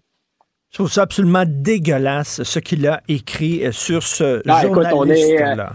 si on pensait avoir atteint le fond du baril, c'est une fausse abyssale, c'est pas un baril. Euh, J'en j'en reviens pas. Écoute, reviens sur cette histoire-là d'un enfant de 6 ans qui a tiré sur sa professeure en Virginie. Écoute, euh, qu- quand on parle de problématique des armes à feu, euh, les- gens ont peut-être lu en fin de semaine, pour le début de la semaine, Californie, trois tueries en trois jours. On en est à 38 tueries depuis le, le début de l'année. On n'a même pas fini le mois de janvier. Il y a plus de tueries que de jours écoulés en 2023. Et là, il y a ce drame terrible. Écoute, le petit garçon a 6 ans. On est père, toi et moi, le plein de nos auditeurs ont des enfants qui entrent à l'école. On sait qu'on a été inquiété un peu, puis que euh, à Montréal, il y a eu aussi recours aux armes à feu, puis on est déjà sur la défensive, mais on est dans un autre monde. Le petit garçon entre à l'école, puis écoute, il y a une séquence d'événements épouvantables. D'abord, le petit gars a pris l'arme chargée sur le frigo à la maison.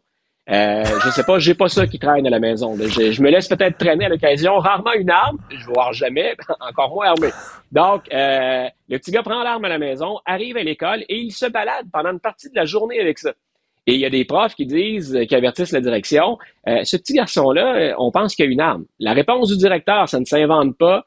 Euh, c'est à la fois loufoque et catastrophique, dramatique. Le, le directeur dit, ça se peut presque pas. Regarde la grosseur de ses poches. Il est tout petit, puis il y a des petites poches. Donc, on dit, on passe à autre chose. Il y a deux autres profs qui vont intervenir dans la journée, puis on dit non, euh, il a des droits, ce petit garçon-là, on ne va pas le fouiller. Et le dernier prof qui intervient, le directeur dit écoute, attends, la journée est presque finie, ça va passer. Puis, et finalement, le petit garçon sort son arme en classe et la prof s'est ruée vers le petit garçon pour éviter qu'il n'ouvre le feu en classe. Et la balle a percé, a transpercé ses mains parce qu'elle se protégeait ou elle se dirigeait vers lui, les mains en l'air. Et la balle a atteint cette prof-là euh, à la poitrine. Et elle a survécu. Et maintenant, elle va poursuivre son école. Euh, mais quand on dit hein, aux États-Unis, c'est pas qu'une question de législation. On revient souvent avec ça, et moi, je suis, j'ai déjà insisté là-dessus avec toi. Il faut qu'il y ait des réformes sur les armes à feu aux États-Unis. Mais ce que cette histoire-là révèle, et ce que les trois tueries en Californie révèlent également, c'est que les lois ne suffiront pas. C'est un volet d'intervention. Il faut que quelqu'un s'assoie à un moment donné pour dire, et moi je l'enseigne ça quand je parle de la société américaine, il y a les bons et les mauvais coups, les parts d'ombre comme les parts de gloire. C'est une société violente qui fait la promotion de la violence. Cette histoire-là n'a jamais été calme et elle est presque toujours passée par les armes à feu, surtout après la guerre de sécession. C'est culturellement profond et il y a comme personne prêt à confronter cette réalité-là. Et je pense qu'on peut s'entendre pour dire dans les pays riches, dans les pays occidentaux, que c'est ça. Un gars de 6 ans, un petit garçon qui entre à l'école et qui est capable d'ouvrir le feu sur son prof. Sa prof. Et, le pire, le pire, Luc, c'est qu'il y a des Américains qui te diraient que le problème, c'est pas que le petit gars avait une arme, c'est que la prof n'avait pas de gilet pare-balles. Ah, je suis convaincu Ben- qu'il y a des gens qui te diraient ça. Pas de gilet, pas de gilet pare-balles. Ou encore, et je suis certain que ça va revenir, il faut rentrer des armes dans les écoles et former les profs pour, ça, pour les utiliser. Quel prof de primaire doit être formé pour euh, contrôler une arme avec des enfants de 6 ans? Euh, c'est vraiment la caricature de la problématique, puis des, des, des Mais- œillères qu'on se met quand on est confronté à un problème comme celui-là. Donc, je. Et on revient, on et- revient et- sur ce documentaire que tu m'as conseillé de regarder, Displace Rules, le documentaire où on Ouais. voit un petit garçon, justement, Ouais. qui a un discours complètement flyé euh, à la Trump, qui est dans QAnon au bout, et tu vois ses parents derrière qui sont tout contents de leur enfant. Et euh, écoute, c'est la façon dont on élève nos enfants aussi, là, aux États-Unis. Ah, et, c'est là où je dis, les, politiciens ont des comptes à rendre les politiciens doivent intervenir. Mais c'est un des volets, c'est une facette. C'est tellement plus profond et plus large que ça, cette problématique-là. Les gens qui espèrent, comme Gavin Newsom, le gouverneur de la Californie, qu'en votant des lois encore plus dures à Washington, on règle le problème. Non, c'est un volet. Euh, il y a tellement de... Ça, va se régler à moyen et à long terme si tant est qu'on s'intéresse un jour à vraiment régler cette problématique- problématique-là. Mais malheureusement, toi et moi, il y a fort à parier que d'ici la fin de la saison, euh, on va revenir avec des événements comme ceux-là, où à tout le monde, on va y faire allusion parce que ça va se répéter. Il y avait, je pense c'est David Bowie qui chantait une chanson I'm Afraid of America. Je crois que c'est lui. Euh, Trump, Ouais. qui est de retour sur Facebook. Vive la liberté d'expression, mon cher Luc. Ben, Écoute, il y a derrière ça, il y a toujours, à chaque fois que c'est Trump, j'aime bien ça parce que euh, il y a toujours quelque chose qui fait un peu caricatural, qui est à la limite drôle, mais il y a également des choses sérieuses ou des enjeux majeurs derrière ça. Et ce que ça nous révèle, Facebook, un peu comme Twitter, euh, peu importe de- dans quel camp vous êtes par rapport à la liberté d'expression ou à ces grandes plateformes-là géantes, d'abord, un, est-ce que M. Trump a vraiment envie de retourner sur Twitter ou sur Facebook?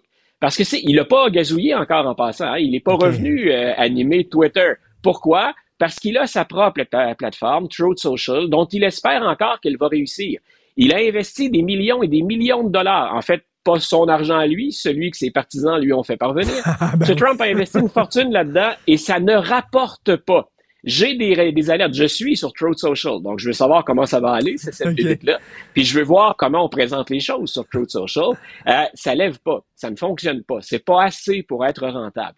En même temps, si M. Trump retourne, retourne animer euh, Facebook ou Twitter, ben, il fait le jeu des autres géants et il condamne fort probablement sa plateforme.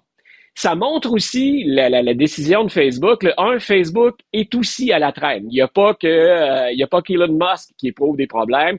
Facebook n'est plus euh, le, le- le- le- le super héros des, des- des plateformes qu'il a déjà été. On éprouve des problèmes aussi. Il y a des pertes euh, chez Facebook récemment, du moins une baisse d'adhésion et de fréquentation.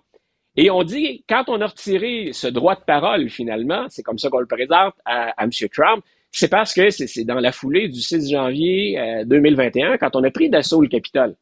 Euh, je ne sais pas si à Facebook, on a lu les journaux récemment, on est rendu à sept personnes qui ont été condamnées aux États-Unis pour complot séditieux. Tous des Oath Keepers, puis on n'a même pas encore fini les procès des Proud Boys, qui est l'autre groupe d'extrême droite. Donc, euh, est-ce que M. Trump est moins associé à ça maintenant en 2023 qu'il l'était en 2021? Euh, c'est le même bonhomme. C'est le même bonhomme sur lequel on, on enquête encore. Euh, et on lui a retiré ce droit de parole parce qu'il a supposément attisé la colère, selon les points de vue. Est-ce que ça a changé à ce point-là pour que Facebook le réintègre? Donc, tu vois qu'au-delà de qu'est-ce que je m'en fous que M. Trump soit sur Facebook ou pas, honnêtement, euh, mais il y a des implications drôlement importantes derrière ça. Ben oui. Pour la politique américaine, pour le système, mais également pour toute cette espèce de guerre et de rivalité qui entre des géants du web ou ceux qui tentent de se démarquer, comme le fait Truth Social, qui est la, la plateforme de M. Trump. En terminant, en se quittant, euh, est-ce que tu as des documents ultra secrets chez toi? Parce que là, écoute. Tr- Trump, Trump avait des documents chez lui, Biden, puis là, c'est Mike Pence. Coudon, qu'est-ce qui arrive aux archives exactement? Écoute, je te, je te dis ça, puis dès, dès qu'on termine l'entrevue, j'ai une bosse en dessous du coussin. C'est peut-être là que j'ai rangé, euh, c'est peut-être là que j'ai rangé ou qu'on a échappé des documents secrets. Derrière ça, encore une fois, ça devient, ça a l'air d'un mauvais scénario de série B ou d'une comédie sur la politique américaine.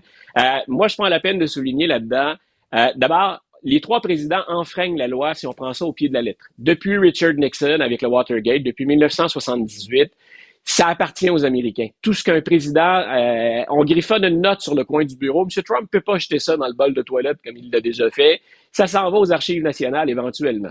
Donc, dans les trois cas, on a enfreint la loi. Pourquoi M. Pence et pourquoi M. Biden, alors que tous les deux étaient ou sont d'anciens vice-présidents, avaient-ils ça? Ils doivent s'en expliquer et c'est sérieux. Euh, moi, je pense que ce qui, M. Biden doit être content euh, politiquement qu'on ait trouvé ça chez M. Pence. Ça, ça détourne l'attention un Oui. peu. Moi, ce que, moi, ce que je crains, c'est que les gens ne fassent pas de nuances. Et dans le cas de M. Pence et de M. Biden, jusqu'à preuve du contraire, euh, on a collaboré avec les autorités, puis on a demandé à rapporter les documents. Dans le cas de M. Trump, on s'est acharné pendant des mois et des mois à résister aux archives nationales et à résister au FBI au point où on a dû aller les chercher de force. Euh, c'est pas la même joute. En très mauvais français, c'est pas la même game. Euh, par contre, M. Trump doit lui aussi être, euh, se réjouir du fait que son ancien acolyte se soit fait coincer. Ce qu'il va continuer à répéter, c'est vous voyez bien, c'est du pareil au même. Ça peut arriver, ça, une petite négligence ici et là. C'est regrettable, mais que voulez-vous? Donc, nous en sommes là, Richard. Euh, Mais, mais Luc, tu sais, quand tu deviens président ou vice-président, j'imagine que tu suis une formation, puis on t'explique, bon, comment ça fonctionne, euh, les archives, la CIA, les documents ultra secrets, tout ça. Et celui qui a donné cette formation-là, je crois que c'est Maxime Bernier qui leur a donné la formation. Oui, et, et je pense qu'on avait un volet féminin qui, qui l'accompagnait. Ouais, Ils étaient deux à dire si jamais, si jamais vous cohabitez, voici ou laissez traîner vos documents confidentiels. Ben oui, surtout si vous cohabitez avec quelqu'un qui a des, euh, des accointances un peu douteuses. Merci beaucoup, Ah, voilà, Luc. qui plus est. Luc C'est le droit à l'information. oui, et lisez le texte que Luc a écrit hier sur Mike Pompeo. C'est vraiment extrêmement scandaleux. Merci, Luc. Salut. Bonne semaine. Une bonne journée. La Banque Q est reconnue pour faire valoir vos avoirs sans vous les prendre. Mais quand vous pensez à votre premier compte bancaire, tu sais, dans le temps à l'école, vous faisiez vos dépôts avec vos scènes dans la petite enveloppe. Hmm, C'était bien beau. Mais avec le temps, à ce compte-là vous a coûté des milliers de dollars en frais, puis vous ne faites pas une scène d'intérêt. Avec la Banque Q, vous obtenez des intérêts élevés et aucun frais sur vos services bancaires courants. Autrement dit, ça fait pas mal plus de scènes dans votre enveloppe, ça. Banque Q. Faites valoir vos avoirs. Visitez banqueq.ca pour en savoir plus. Acheter une voiture usagée, ça peut être stressant, mais prenez une grande respiration. Et imaginez-vous avec un rapport d'historique de véhicule Carfax Canada qui peut vous signaler les accidents antérieurs, les rappels et plus encore. Carfax Canada. Achetez l'esprit tranquille. Martino, souvent imité, mais jamais égalé. Vous écoutez Martino. Cube, Cube Radio.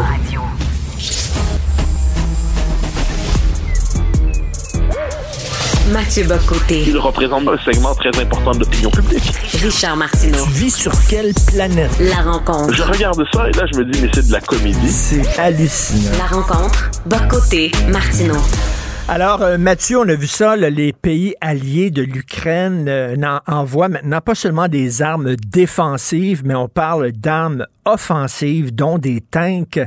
Euh, Est-ce qu'on s'en va vers un, un genre de guerre du Vietnam, c'est-à-dire que deux empires qui se déclarent la guerre dans un petit pays interposé? Mais moi, je pense que nous y sommes déjà. Alors moi, depuis le début de ce conflit, puis j'étais un peu, euh, comme tout le monde, je suis solidaire avec l'Ukraine, comme tout le monde, je trouve que c'est une invasion atroce. Mais depuis le début, moi, j'avais ce souci euh, un peu, un peu minoritaire, je crois, dans l'espace public, de faire en sorte que ce conflit ne devienne pas global. C'est-à-dire euh, un conflit, un système international qui fonctionne, ça fait en sorte que un conflit local ou régional ne se globalise pas, ne se mondialise pas. Et depuis un an, pardon, le conflit ne fait que se mondialiser, ne fait que se globaliser, et là, on franchit un cap. Parce que Zelensky réclamait des tanks, réclamait des, chars d'assaut, mais là, hier soir, il réclame des, il réclamait des avions de chasse et des missiles longue portée. Donc là, on comprend qu'on change complètement la nature de la guerre. On ne dit plus qu'il faut aider l'Ukraine à se défendre. On dit désormais qu'il faut permettre à l'Ukraine d'avoir les moyens euh, qu'elle n'aurait pas par elle-même, probablement demain ou après-demain de reprendre la Crimée, euh, ce qui en tant que tel pour moi, à mon, avis, ça, ça, ça fait d'un coup changer le conflit, ça le transpose à l'échelle européenne globale, et peut-être même de frapper directement et régulièrement sur le territoire russe. Et il faut aborder ça, à mon avis, non pas sur le point de vue moral qui a raison, qui a tort. Évidemment que les Ukrainiens ont raison, évidemment que les Russes ont tort, mais d'un point de vue très euh, froid, très, très gé- géopolitique, pour utiliser un terme dont on abuse souvent, en se disant que là, on est dans un, régime, la Russie, qui, s'il perdait euh, la Crimée demain, la Crimée qui, qui été rattachée depuis 2014, je ne me trompe pas, si il perdait la Crimée, si le régime était déstabilisé, euh, un, Vladimir Poutine pourrait tenter d'aller vers le nucléaire, premier élément, et si Poutine en venait à tomber, si Poutine en venait à tomber, eh bien, ceux qui sont là pour le remplacer, euh, c'est pas des démocrates libéraux de centre-gauche en attente de démocratie et de paix sociale, c'est des gens qui feraient passer Poutine pour un tendre. Donc moi, je vois ça et je suis euh, effrayé, non, je pense que c'est le bon terme en fait, je suis effrayé par cette espèce de de- de- d'escalade qui ne dit pas son nom, puis plus encore, ce qui m'énerve en bon québécois, c'est quand on confesse de telles inquiétudes, un, par rapport à l'escalade, deux, par rapport à la possibilité nucléaire, eh bien, on se fait répondre, ah ah, vous êtes en fait pro-Poutine et pro-russe. Non, c'est pas la question. C'est que j'ai aucun appétit pour une troisième guerre euh, mondiale. Et j'ai j'ai l'impression que ce- cette Mais- séquence qu'on vit en ce moment est beaucoup plus grave que ce qu'on dit. En même temps, mon Dieu, je sais pas quoi faire. Tu qu'est-ce qu'on devrait faire? Tu sais, de- euh, toi, t'es fâché, Mathieu, parce que, bon, euh, Trudeau dit, euh, euh, je vais je vais bloquer l'accès euh, à la clause dérogatoire, puis on dit, c'est une invasion de nos droits. T'imagines si un pays, un empire rentre avec des tanks et veut dire, à un moment donné, il faut pas laisser tomber l'Ukraine, absolument pas, c'est épouvantable. Mais, d'un autre côté, en envoyant des tanks, est-ce qu'on n'ajoute pas un peu de l'huile sur le feu? Je le sais pas. Qu'est-ce qu'on devrait faire? Oui, je, je- je suis d'accord toi qu'on est dans une situation qui est, sur le plan euh, existentiel, qui est intenable. Parce que on- il n'y a pas de meilleure solution en ce moment. Je pense qu'il faut juste se chasser de l'esprit. Il n'y a pas la bonne solution moralement, puis la mauvaise solution. Non, non, on est dans une situation qui est historiquement tragique. Et là, la question est de savoir, bon, personne ne veut sacrifier l'Ukraine. J'entends par là permettre aux Russes d'y faire leur basse besogne, puis de s'établir, puis établir le régime qui est leur à Kiev. Bon. Donc là, jusqu'ici, ce qu'on a constaté, c'est qu'en en soutenant l'Ukraine de cette manière, de sans aller jusqu'aux armes offensives euh, au sens fort du terme, l'Ukraine était capable de se défendre. On peut penser que dans ce scénario, à moins que et la Russie et l'Ukraine ne consentent une guerre de très longue durée, il y a la possibilité de pourparler. Dans ces pourparlers, qu'est-ce qu'il y aurait? Il y aurait probablement des négociations territoriales, quoi qu'on en dise. Puis personne ne trouve ça bien. Mais on peut se dire que les- les- les- l'Est de l'Ukraine, qui on pourrait dire ethniquement et culturellement russe, eh ben, il y aurait une espèce d'espace de négociation là-dedans, ou à tout le moins, si c'est pas ça, ce serait sur le statut de l'Ukraine et son rapport à l'OTAN, ou si c'est pas ça, c'est la reconnaissance de la Crimée, il y a du jeu. Mais là, si on décide de se dire que la morale exige de nous que l'Occident et l'OTAN en viennent à, à transformer, c'est une forme d'annexion symbolique de l'Ukraine, hein, c'est paradoxal, je peux me permettre, c'est qu'à l'origine de cette guerre, il y a la question du statut de l'Ukraine et de l'OTAN. Et nous, on disait, bon, les Américains laissaient entendre que l'Ukraine pourrait rejoindre l'OTAN un jour, mais la France et l'Allemagne disaient non. Les Russes étaient persuadés que ça allait arriver. Et là, c'est un an plus tard, c'est comme si les Occidentaux avaient, en soutenant l'Ukraine, avaient annexé symboliquement en disant quand vous attaquez l'Ukraine, vous nous attaquez. Mais non, un, ils sont pas membres de l'OTAN, faut juste le rappeler. Puis deuxièmement, tout ça peut se transformer en guerre mondiale. Or, je suis de ceux qui considèrent qu'une guerre qui peut anéantir l'humanité est le plus grand des périls qui soit. Ça, j'ai l'air un peu genre vieux jeu en disant ça, mais on ne joue pas, on fait pas mumuse avec un empire russe autoritaire qui a la bombe atomique et qui est capable, de, dans sa doctrine même, sa doctrine de l'usage de la bombe nucléaire, a une conception beaucoup plus flexible de son usage qu'on a à l'Ouest. Euh, Je, trouve que c'est- tordu en mot de dit. Oui, mais en même temps, mettons, euh, je sais pas, je fais une métaphore. Là. Un, un voleur rentre chez toi, casse la vitre, rentre chez toi, et là, euh, euh, veut tout voler. Et là, euh, là, on dit, ben, euh, écoute, Mathieu, achète la paix, donne-y donne 10 000 piastres, puis il va partir. Donne-y 10 000 piastres. Ben là, là, Zelensky dit, je n'ai pas à céder quoi que ce soit. Christy, c'est moi la victime. Ils sont rentrés par effraction. Moi, je ne céderai pas un pouce qui sorte, puis ça vient de finir. Mais tu as raison, et Zelensky a raison de dire ça de son point de vue. De son point de vue, euh, moi, ça fait. de- En fait, c'est j'ai- sur cette guerre-là, j'ai l'impression de revenir toujours à mon analyse première. Euh, Zelensky a tout à fait raison de dire aidez-moi, aidez-moi, aidez-moi, et puis chercher à mondialiser le conflit, parce que plus il le mondialise, plus il y a des chances de l'emporter. De son point de vue, il a raison.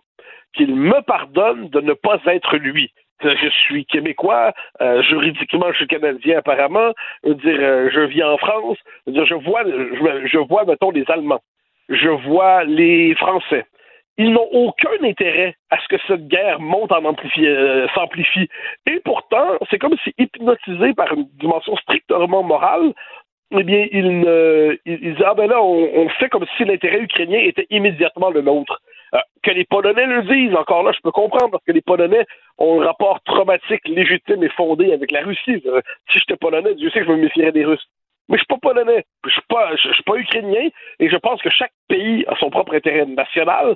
Puis là-dedans, je pense même que l'intérêt de l'Europe consiste à faire en sorte que ce conflit ne dégénère pas. Euh, en dernière instance, si je voulais moi aussi parler au nom de l'humanité, je dirais je pense que l'humanité a que ce conflit ne dégénère pas à la grandeur du monde. Puis ça, je, ça, ça veut pas dire que je pense pas que les Ukrainiens pas- doivent pas tout faire pour se défendre. Je dis qu'on doit pas, de notre côté, on doit tout faire pour que le conflit se mondialise pas. Et, et là, bon, il y a eu une vidéo là, qui a été diffusée de Zelensky. Il veut des missiles et des avions. Il veut qu'on lui envoie des missiles et des avions. Et moi, oui. je suis convaincu que Poutine est très content parce que c'est ça que Poutine recherche.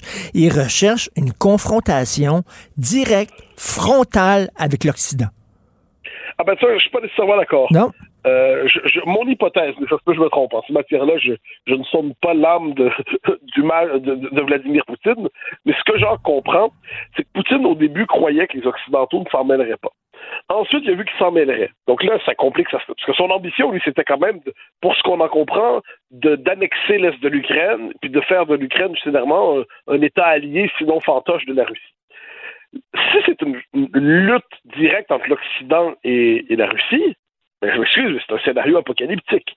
Or, mon hypothèse, c'est qu'il n'y a aucun dirigeant là-dedans qui souhaite un. Chacun veut gagner, mais personne ne souhaite une espèce de dégénérescence apocalyptique du conflit.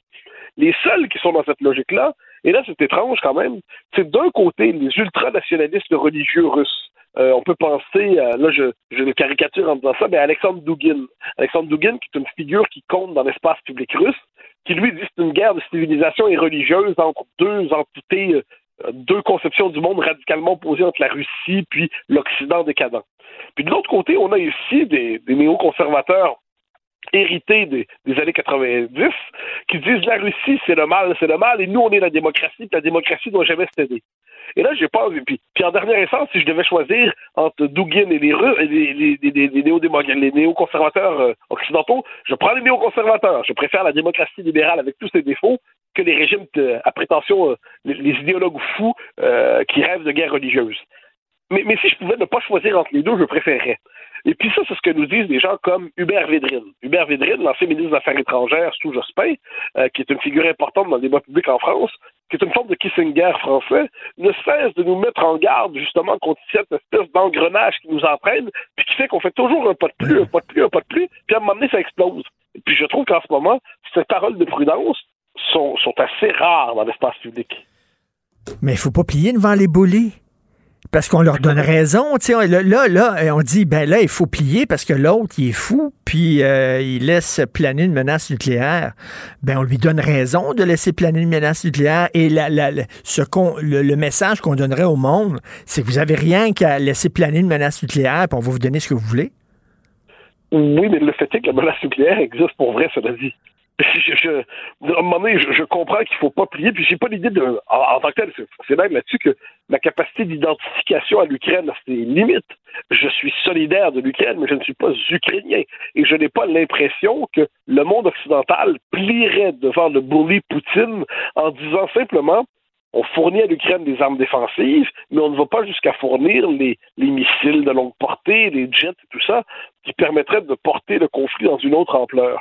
Je, je, encore une fois, c'est peut-être euh, c'est peut-être mon traumatisme du 20e siècle, mais l'Europe s'est suicidée avec deux guerres apocalyptiques plus une guerre froide. Et là, la prochaine étape, c'est quoi? C'est que pour pas céder devant le bouli au cours à la guerre mondiale, où on se dit plutôt faut donner des moyens à l'Ukraine de tenir, de tenir, mais tenir, mais tenir, ça veut pas dire non plus accepter, justement, pour reprendre ta formule au début, de faire de l'Ukraine le nouveau Vietnam. Un lieu où deux empires finiraient par s'affronter, et puis où les Ukrainiens, c'est finalement, ce serait le terrain de jeu de deux empires, l'un qui veut euh, étendre son bloc, euh, c'est la, c'est la Russie, puis l'autre qui prétend réguler le monde et qui veut casser les puissances trop fortes euh, impériales rivales, les États-Unis. Puis encore une fois, dans ce débat, s'il faut choisir entre Washington et Moscou, j'hésite pas une seconde, je prends Washington.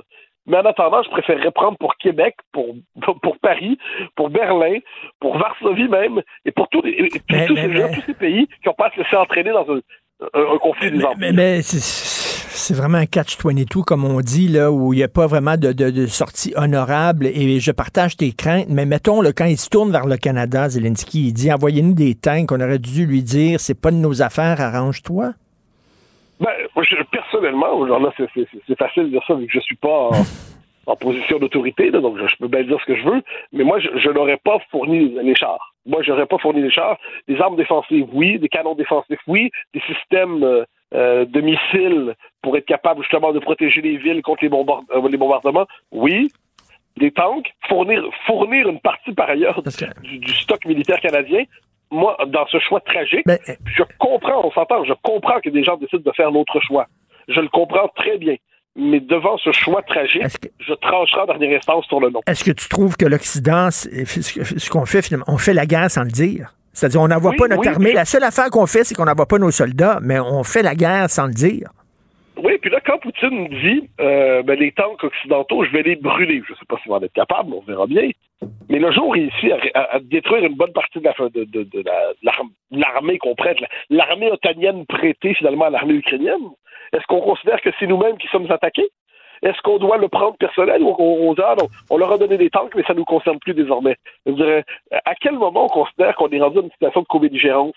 Je, je sais pas, je, je pense que je, je croyais, à tort, que le, le monde occidental avait s'était constitué un interdit de la possibilité même de la guerre nucléaire et mondiale après la Deuxième Guerre et puis surtout la guerre froide. Je constate que c'est pas le cas. Puis là, demain, là, demain, si demain ou après-demain, la Chine décide d'occuper Taïwan, est-ce qu'on dit notre intérêt national fait en sorte qu'on doit, parce qu'on ne peut pas laisser des boulis, tout, tout, tout, tout, tout, est-ce qu'on doit, là encore, traiter ça comme une croisade démocratique? La- je, je pense que le monde occidental, là, c'est facile de dire ça, mais va devoir réfléchir à la notion de son intérêt propre. Son intérêt propre ne se confond pas exactement avec la défense de toutes les démocraties qu'il y a dans le monde d'une manière ou de l'autre, euh, à moins, encore une fois, de consentir à cette logique de croisade et de guerre permanente. Mais euh, peut-être parce que c'est le siècle dans lequel nous sommes rentrés, mais, euh, mais à ma manière toute petite, je me refuse d'applaudir devant cela. Il y a des solutions, il y a, des- problèmes des fois qui n'ont pas de solution parfaite et c'en est un. Merci de partager tes craintes parce que je pense qu'il y a beaucoup de gens euh, qui craignent ça aussi, un nouveau Vietnam. Sinon, on veut pas vraiment ça. Merci à demain, Mathieu. Salut. À demain, bye bye. Pour une écoute en tout temps, ce commentaire de Mathieu Bock-Côté est maintenant disponible sur l'application Cube ou en ligne au cube.ca. Tout comme sa série Les idées mènent le monde, un balado qui met en lumière, à travers le travail des intellectuels, les grands enjeux de notre société. Cube Radio. La Banque Q est reconnue pour faire valoir vos avoirs sans vous les prendre. Mais quand vous pensez à votre premier compte bancaire, tu sais, dans le temps à l'école, vous faisiez vos dépôts avec vos scènes dans la petite enveloppe. Hmm, C'était bien beau. Mais avec le temps, ce vieux compte-là vous a coûté des milliers de dollars en frais, puis vous ne faites pas une scène d'intérêt. Avec la Banque Q, vous obtenez des intérêts élevés et aucun frais sur vos services bancaires courants.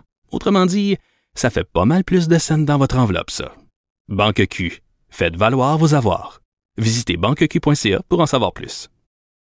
Acheter une voiture usagée sans connaître son historique, ça peut être stressant. Mais prenez une pause. Et procurez-vous un rapport d'historique de véhicule Carfax Canada pour vous éviter du stress inutile. Carfax Canada. Achetez l'esprit tranquille. Si l'actualité était un vase brisé, ce serait lui qui recollerait les morceaux. Martino. Le choix des connaisseurs.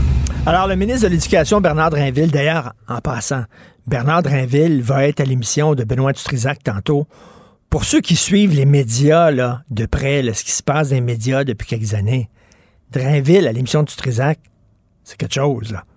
C'est quelque chose. OK? J'irai pas dans les détails, mais j'ai très hâte euh, d'entendre ça tantôt. Bernard Drinville, Benoît Dutrisac. Bref, Bernard Drinville, ministre de l'Éducation, euh, finalement, qui a présenté les priorités du gouvernement, une liste de bonnes intentions. euh, entre autres, une de ses priorités, écoutez bien ça, rendre le réseau de l'éducation plus performant.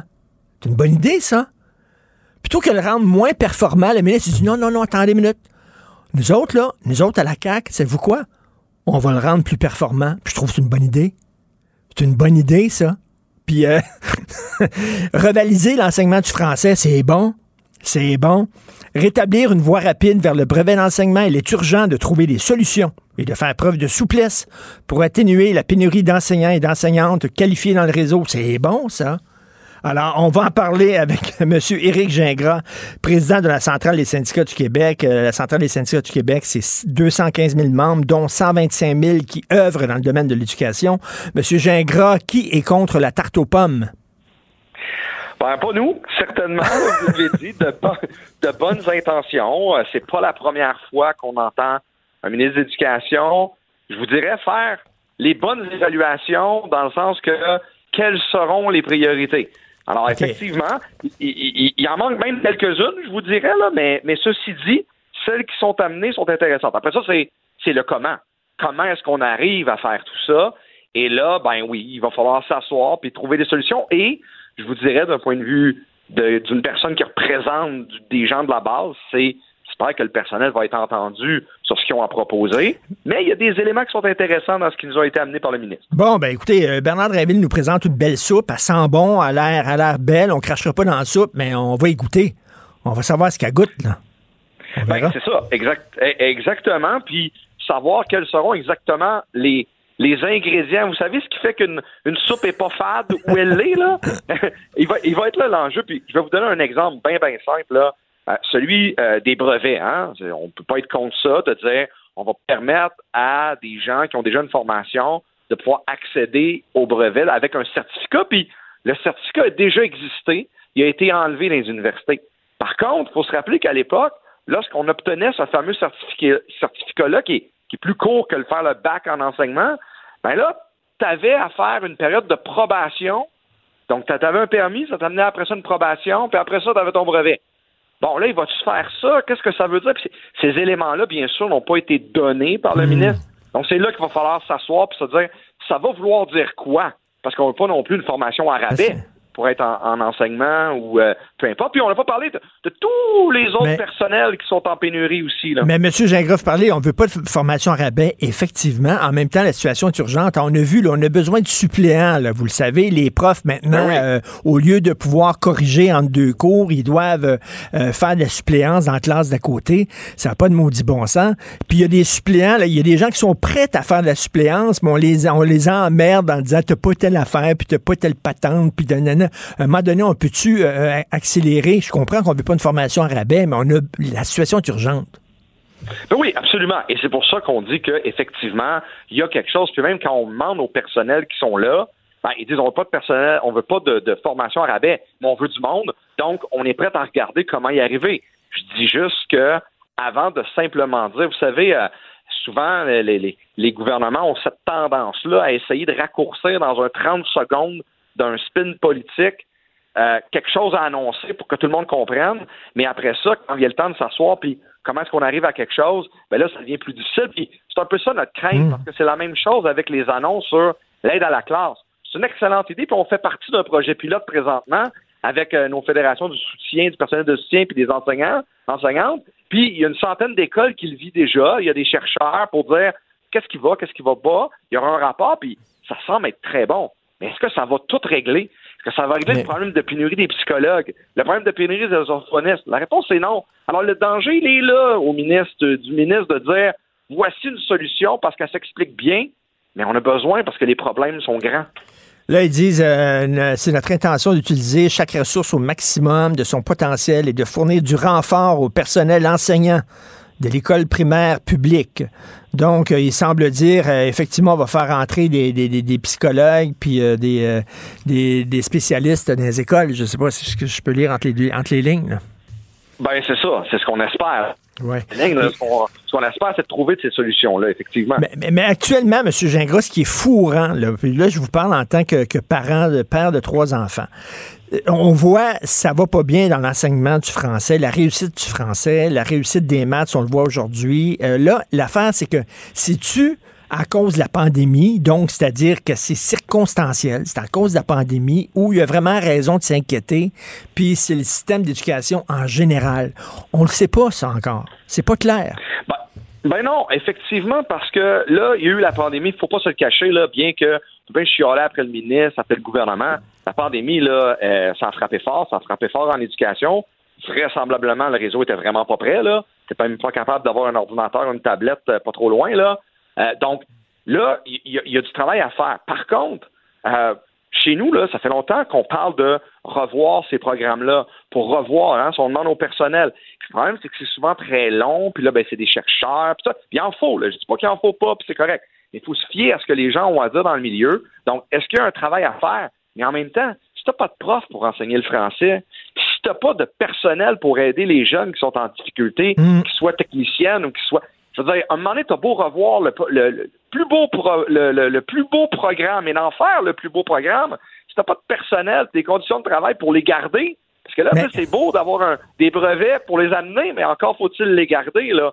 Fait que ça se joue à deux places. Et ça, ça va être important de travailler sur tout ça en même temps. Et ce qui est difficile pour vous, là, pour les syndicats, c'est-à-dire que s'il y a des problèmes dans le milieu de l'éducation, il faut que vous en parliez, il faut que vous le disiez, il faut que vous alertiez la population. En même temps, si vous arrêtez pas de dire il y a des problèmes dans le milieu, on s'entend qu'un jeune qui se cherche qu'est-ce qu'il va faire plus tard, il regarde ça puis il dit moi j'irai pas j'irai pas prof moi là. Fait qu'en disant il y a des problèmes dans, dans le milieu de l'éducation, vous amplifiez un peu de problèmes. Écoutez, souvent, ce qui est malheureux, ben, puis en même temps, c'est pas malheureux, c'est- comme ça, mais on nous tend souvent le micro pour être en réaction face à, à, à une proposition ou quelque chose où les gens ont à dire. Des fois, effectivement, c'est négatif. Par contre, on l'a dit à la CSQ en conférence de paix. On fait toujours une conférence de paix de la nouvelle année, là. C'est une, tradition, puis on l'a dit, il faut en parler positivement. Alors, je prends toujours le temps de dire, ben, dans les annonces du ministre, un bel exemple, il y a des belles choses. Mais là, on va s'asseoir pour les travailler parce que les gens qui œuvrent au quotidien, peu importe, là, qu'ils soient des professionnels, des personnels de soutien, des enseignants, des enseignants, là, ils sont là, ils aiment ça.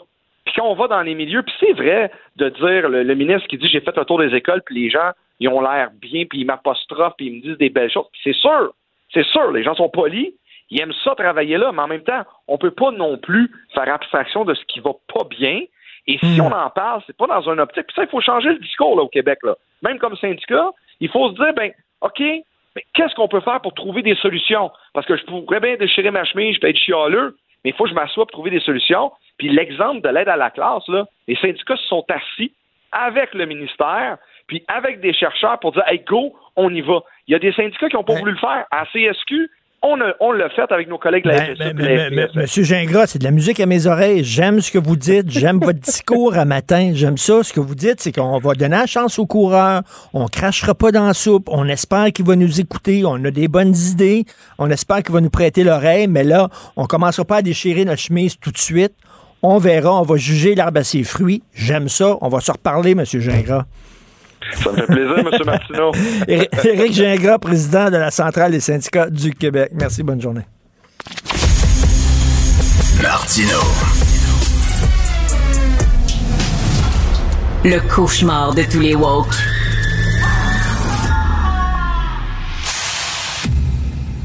Alors, c'est la semaine de la pensée critique avec Guy Perkins, blogueur militant pour la la- laïcité et aussi auteur euh, du livre euh, Les chimpanzés euh, croient-ils au paradis des bananes? Salut Guy. Salut Richard. Salut. Alors, ben, bien sûr, on ouvre avec les manifestations euh, en Iran. Qu'est-ce qui se passe? Euh, C'est-à-dire, il n'y a rien de nouveau qui se dégage à part, bon, dans les informations qui circulent, c'est qu'il y aurait beaucoup de manipulations au niveau du gouvernement pour euh, faire accuser faussement des gens qui sont reliés à des manifestants, donc ils vont s'attaquer aux familles. Fait qu'il y a Mm. ça qui se passe un peu pour essayer de faire, de trouver une autre façon de faire de la, de la pression et de la répression au niveau des- des gens qui sont toujours dans les rues 130 jours plus tard. Fait quand même 130 jours que ça dure. Oui, il y a la guerre en Ukraine, faut pas l'oublier. Il y a ça qui se passe encore. Il y a encore d'autres conflits qui se passent ailleurs. On faut, encore penser au, à ce qui se passe en Syrie. Mais euh, pour moi, personnellement, j'ai pris euh, sur moi de faire un- un- une surveillance de ce qui se passe en Iran. D'ailleurs, je vais aller participer le 17, euh, le 18 février prochain, de 17h à 19h, à un événement qui va avoir lieu à Québec, qui va s'appeler L'odeur de la pluie, l'odeur du sang, qui va avoir lieu au centre du Rocher, au 680, la rue Ra- Raoul Jobin, Québec. Alors, j'invite tout le monde à venir Et ça va être quoi cet événement-là? C'est-à-dire qu'on rend hommage aux victimes du régime ou quoi? Aux gens qui se sont battus pour la liberté? c'est- euh, C'est un petit peu tout ça. Ça vise à honorer justement la mémoire des victimes du régime islamique. Puis évidemment, c'est une façon de justement d'apporter un soutien aux gens, dont les familles. Puis il y a, il y a quand même, euh, croyez-le ou non, il y a quand même une communauté culturelle iranienne à Québec. Donc c'est une façon, je pense, c'est la façon la plus Oui. immédiate qu'on peut euh, justement se montrer solidaire envers ces gens-là et aller leur dire euh, de, de, de, de- Il y, a, de il y a- visu. il y a encore des exécutions, hein, des, euh, des, des gens qui sont exécutés, il faut le dire. Et je lisais un tweet de Ruba Gazal de Québec solidaire qui disait, bon, il faut être solidaire justement des, des gens qui se battent euh, pour la liberté, mais jamais Québec solidaire dit, entre autres, ils se battent contre le voile. Ils se battent contre un régime islamiste. Euh, on, on dit pas ça. hein. On, a peur du côté de la gauche de dire les mots, c'est-à-dire régime islamiste qui impose le voile aux femmes. Ce n'est pas que ça, effectivement, évi- évidemment, mais, mais le voile, c'est quand même, c'est ce qui symbolise justement euh, toute la présence de cette, euh, de ce gouvernement euh, obscurantiste qui est en place. Donc, le voile est quand même la plus grande représentation de ce, Ben oui. de ce Ben oui, tout à fait. Ce n'est pas, ce n'est pas anodin. Ce n'est pas anodin. Non, absolument pas. Euh, c'est pas un bout pas. de tissu comme les autres. Écoute, tu as commencé euh, la semaine dernière les dix commandements de la pensée critique. La semaine dernière, c'était le premier commandement, c'est-à-dire euh, euh, argumente avec les gens, mais ne les insulte pas. Hein? N'attaque pas Oui, l'individu. c'était le fameux ad hominem. C'est Oui. ça, n'attaque pas l'individu, attaque euh, ses, ses- ses propos, argumente. Et là, c'est le deuxième commandement. Deuxième commandement.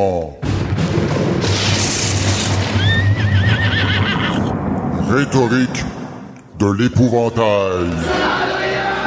Tu ne déformeras pas ou n'exagéreras pas l'argument d'une personne pour faciliter ton attaque. Oh, ça c'est bon. Tu ne vas pas caricaturer l'argument d'une personne pour mieux l'attaquer. Et voilà, et voilà. Évidemment, euh, on a entendu la voix du fameux dieu Nagas, avec lequel j'ai eu une expérience mystique au Mont Wright à Stoneham, je le rappelle. Et c'est pour ça que j'ai pu ramener des clips sonores en preuve. Je vais, je vais Euh, bien, oui. je vais bien t'écouter parce que des, des fois, je dois le dire, des fois, je suis coupable de ça. Des fois, peut-être que je grossis l'argument euh, des woke pour mieux les attaquer. Alors, je t'écoute, Guy. Richard, écoute, on est tous coupables. On est tous coupables. Pourquoi? Parce qu'on est des humains, on va réagir avec nos émotions. On l'a dit la semaine passée, on est des êtres d'émotion, puis on va se prendre les pieds là-dedans. L'affaire, c'est qu'il faut juste en être conscient. Et après ça, quand on prend du recul, puis qu'on évalue ce qu'on a dit, ce qu'on a entendu, ce qu'on a répliqué, ben c'est là qu'on peut faire justement l'exercice, c'est-à-dire, OK, est-ce que j'étais vraiment un bon débatteur? Est-ce que j'étais honnête? Mais on va tout tomber dans le piège, fait que, et voilà. On va donner des petits exemples faciles, justement. On les gens vont peut-être se reconnaître là-dedans. Un exemple bien banal, c'est-à-dire qu'une une femme qui demande à son mari quel pantalon lui va le mieux. Lui va répondre que la deuxième paire la fait paraître plus mince.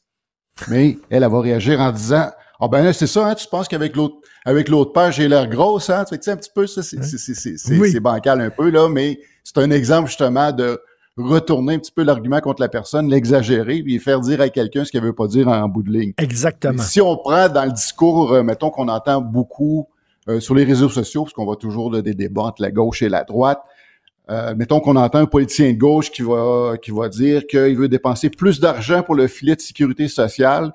Fait que ses adversaires conservateurs vont dire que ils vont le traiter de communiste. Encore là, c'est une exagération de ce que le gars veut dire, parce que bon, euh, quand on s'attarde un peu, tout le monde veut une forme de filet social, on n'a pas besoin des communistes ni même socialistes pour être pour ça, mais un adversaire va avoir tendance justement à exagérer pour ramener l'autre là à être fait. euh, en, en déséquilibre et pas être capable de répondre à ça. Ou encore un autre, un ami, un ami euh, dit à son ami de gauche qui pense qu'il va voter pour les conservateurs parce qu'il pense qu'ils ont euh, une meilleure position sur l'immigration. Son ami va l'accuser d'être raciste, ne serait-ce que d'y penser de le faire. Fait que tu vois, un oui. c'est le je parlais tantôt là, du système de santé. Il y a des gens qui disent ben on va avoir peut-être deux hôpitaux privés pour désengorger le système public. Les gens qui ont de l'argent vont aller dans les hôpitaux. Ah, c'est ça, tu t'en fous que les pauvres soient malades. Tu t'en sacs. C'est un ça. exemple parfait, justement, c'est ça. C'est la, la rhétorique de l'homme de paille qu'on voit littéralement là. Ben, c'est très utile. C'est c'est un, c'est un, c'est un raccourci, c'est un shortcut euh, intellectuel qu'on aime prendre pour mettre fin au débat et à vraiment essayer de gagner le débat. Mais le débat, c'est pas ça. Le débat, c'est supposé être un outil pour essayer d'aboutir à la vérité en fonction justement des positions, des points de vue qu'on a, mais il faut être capable de recevoir l'autre sans Ben- vouloir justement l'attaquer et le démolir. euh, Écoute, quand tu vas avoir euh, fini tes 10 malhonnête. commandements, un commandement par semaine, quand tu vas avoir tes 10 commandements, je vais les découper, je vais les mettre sur mon frigo. Et je vais les lire chaque matin pour me le rappeler, hein, parce qu'on tombe tous dans ces pièges-là. Euh, Il y a un documentaire qu'on peut voir. Euh, J'ai vu des bandes annonces, Les femmes de Raël. Euh, un documentaire sur Raël. Ça faisait longtemps qu'on n'avait pas entendu parler Raël. Il est où exactement? Est-ce qu'il est quelque part? Est-ce que ça existe encore, la secret raélienne? Au- oui, ça existe encore. Aux dernières nouvelles, euh, il est allé au Japon. Donc, c'est l'endroit idéal pour quelqu'un comme lui qui, a fait un par- parler de lui un peu trop dans des endroits comme la France et le Québec, pour aller à un endroit où il est un peu plus anonyme. Fait que, euh, il y a quand même encore 100 000 personnes qui le suivent. hein. Quand même. Quand Mais même. c'est marginal. Mais, mais sauf que, bon, euh, j'ai vu le documentaire, c'est- très bon, Est-ce que c'est intéressant disponible, à c'est- disponible sur vrai, c'est ça, là, je crois? C'est-tu sur la chaîne? Non, c'est euh, sur Radio-Canada, ça faisait partie, euh, bon, le, le- le nom de l'émission Les grands, les grands euh, reportages, là, c'est ça. Là. ça Donc, peut- euh, ouais, puis euh, en allant sur le site de Radio-Canada, vous pouvez le trouver. là. Les femmes de Raël, euh, pourquoi les femmes en particulier? Euh, parce que Raël avait justement une très forte propension à abuser d'elle. C'est-à-dire qu'il se servait de son statut de gourou pour, bon, évidemment, c'est lui le gourou, c'est lui le messager, c'est lui qui reçoit les ordres, puis d'établir justement une- un rapport euh, de, de, de, de, de gourou envers les femmes. Puis justement, les religions sont très pratiques pour ça. C'est-à-dire toutes les religions euh, ont un point commun, c'est-à-dire la misogynie euh, fait Mm. partie justement des, des, des- des outils qui sont utilisés. Et dans toutes Euh, les sectes, dans, dans toutes les sectes, toutes, vraiment, c'est un point commun. Le gourou en profite pour baiser le, le gourou en maximum de femmes du possible. cul, puis, Ben oui. puis, puis euh, Raël, c'est-à-dire, c'est, c'est juste la pointe de l'iceberg. Il y en a une trolley, il y a un shitload de, de, de, de petites sectes. Puis évidemment, dans chacune des, des sectes, tout le monde va toujours dire que c'est l'autre secte qui est de la, bullshit, puis ainsi de suite. Là, on ramène Raël, je veux dire, euh, j'étais un petit peu étonné qu'on ramène Raël lui-même, parce que je pense qu'on on a entendu parler euh, at justement, des, des, des, des- phénomènes sectaires, euh, les, les discours complètement ridicules qu'on qu'on retrouve dans les sectes. Mais je pense qu'il va falloir qu'on se tourne. D'ailleurs, j'ai communiqué avec la, la, la, la réalisatrice Erika Rayburn. J'ai fait part de mon appréciation. Euh, évidemment, était contrainte dans le temps de 52 minutes. Ce que, ce que je... Pas que ce que je reproche, ce qui me désole, c'est qu'on n'a pas assez adressé tout le, le phénomène des gens qui vont adhérer à ça, puis pourquoi qu'ils vont Mhm. avoir tendance à adhérer à ces choses-là.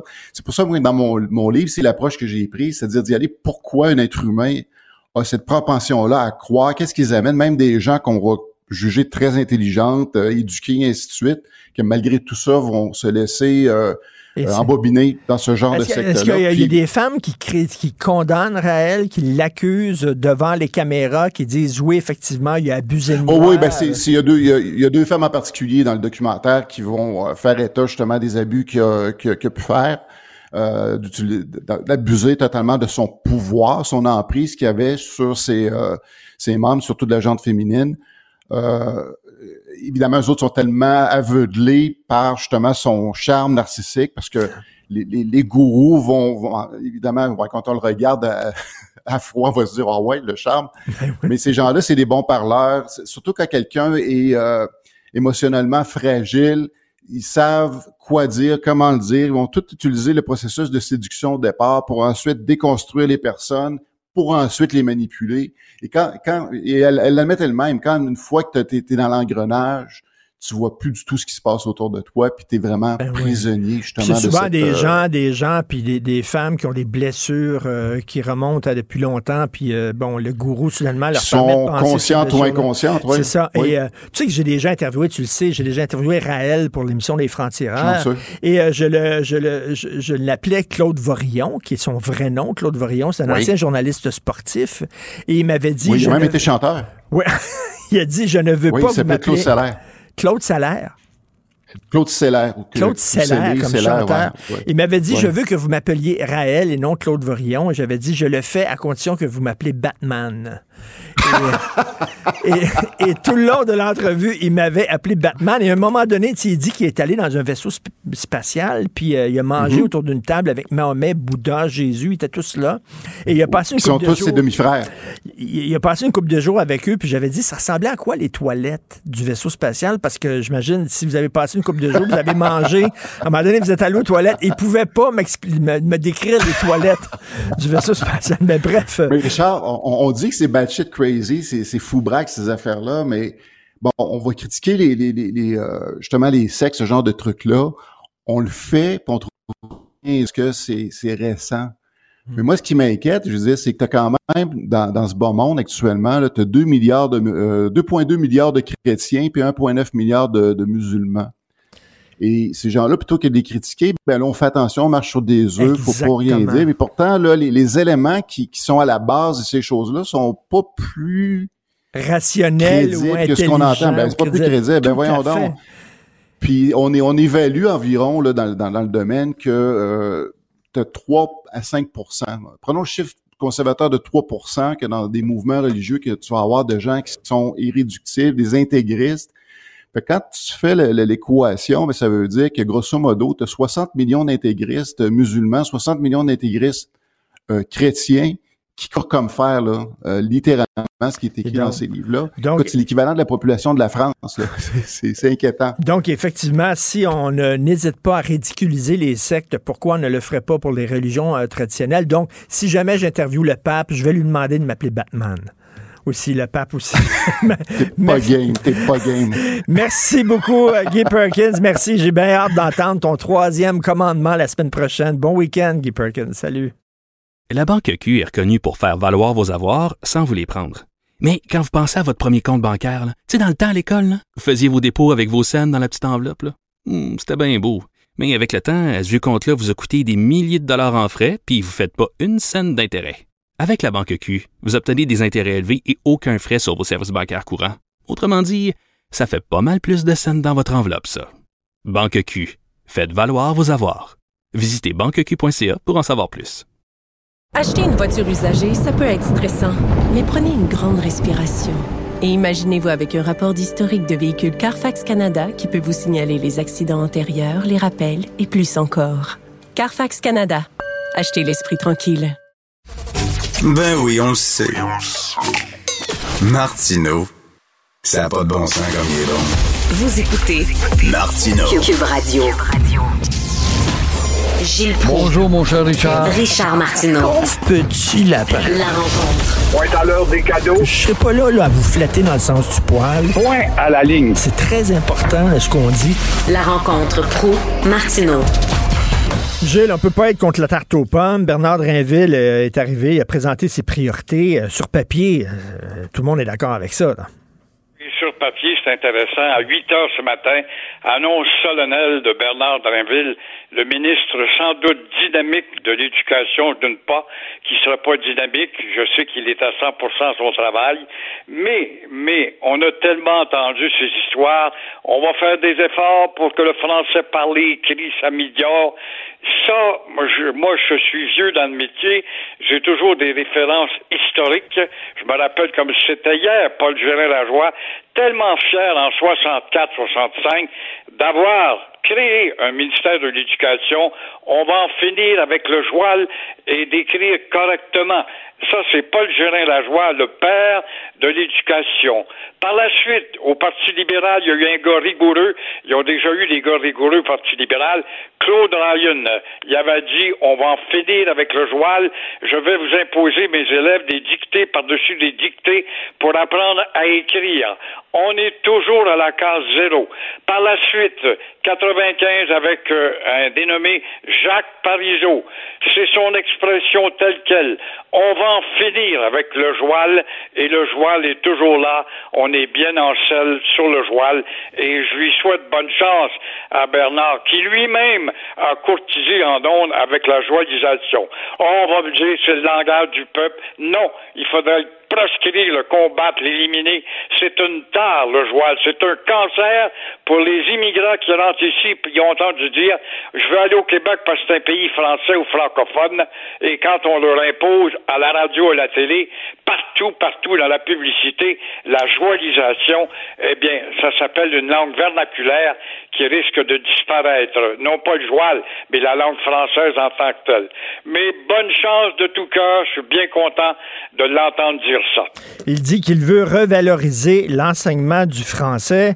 La réussite éducative au Québec passe fondamentalement par la maîtrise du français, blablabla. Ben là, on va voir comment il va faire ça. C'est bien beau sur papier, là. Mais Oui, la maîtrise du français, quand on, on a de l'élocution, on a de l'élocution dans la bouche, elle sert justement à établir la compréhension. Si tu parles le joual, puis tu valorises le joual, puis tu es un, t'es un membre d'une institution de haut savoir, tel un médecin ou encore un gars de l'université, de l'université, ça va télé, puis ça parle joual, tu ne peux pas établir justement une orientation pour ta langue qui doit conjuguer avec la francophonie. Mais il y aura toujours des maudits gauchisants, puis les joueurs de tambour de la gogo oh, ben, ben, l'autre on parle comme le peuple. Oui, mais le peuple, c'est une peuplade. Une peuplade, c'est ce qui avance et c'est ce qui précède de la tribu. Si c'est ça que nous voulons devenir, eh bien, disparaissons parce qu'une tribu, ça ne résiste pas. euh, vous voulez saluer l'initiative de PSPP.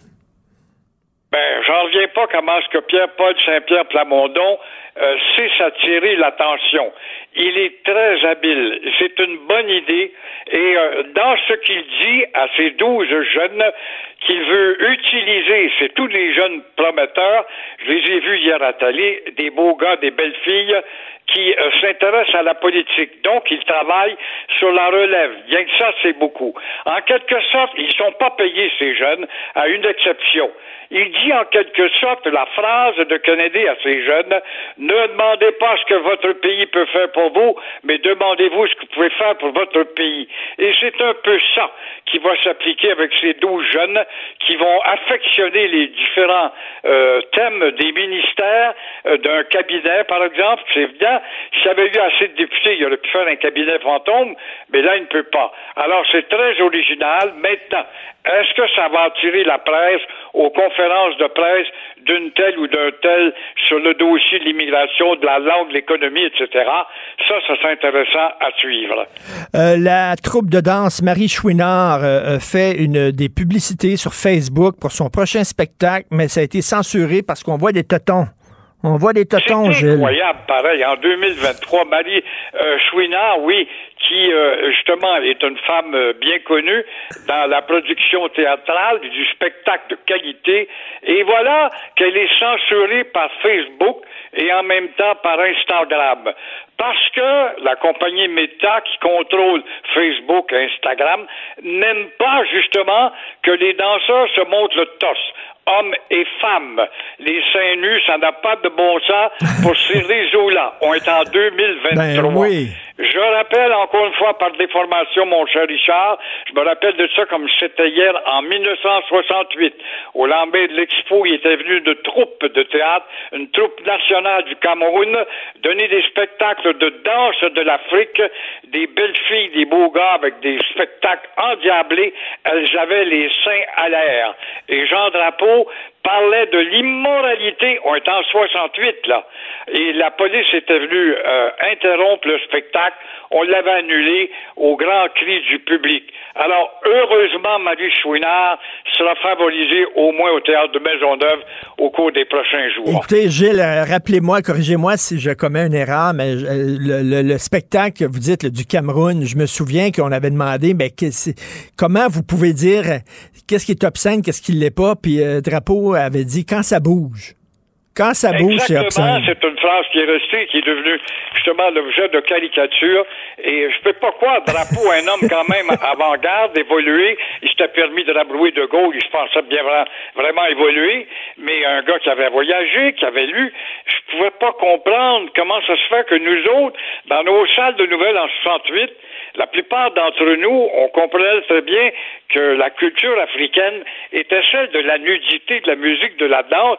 Ça fait partie de leur mœurs, ça fait partie de leur exhibitionnisme artistique. Et eux, ils voyaient ça comme un scandale. Fait que tu vois qu'on avait du chemin à parcourir. Et voilà qu'encore Ben aujourd'hui, Instagram est encore à la case zéro.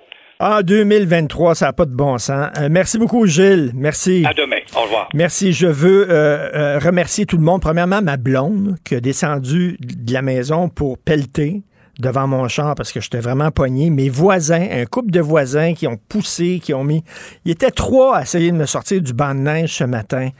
Merci beaucoup, Sophie. Merci à mes voisins. Ici, toute l'équipe, Florence Lamoureux, euh, la plus que parfaite à la recherche, André-Sylvain Latour, Sybelle Olivier, Marianne Bessette, merci. À la régie, la réalisation, Jean-François Roy. Et tantôt, ben, il m'inspire. Benoît, des fois, il peut être inspirant. Il m'inspire. Moi, des gens qui tendent la main, des gens qui disent on arrête la chicane, qui enterrent la hache de guerre. Je trouve ça beau. Je trouve ça inspirant.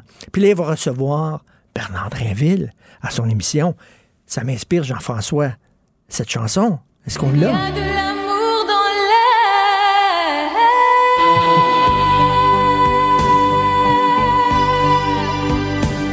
Ce soir, y a de Commence par t'acheter un 4 roues motrices pour arriver à l'heure à la job. Toi, Oui, là, c'est là, vrai. tu feras des commentaires.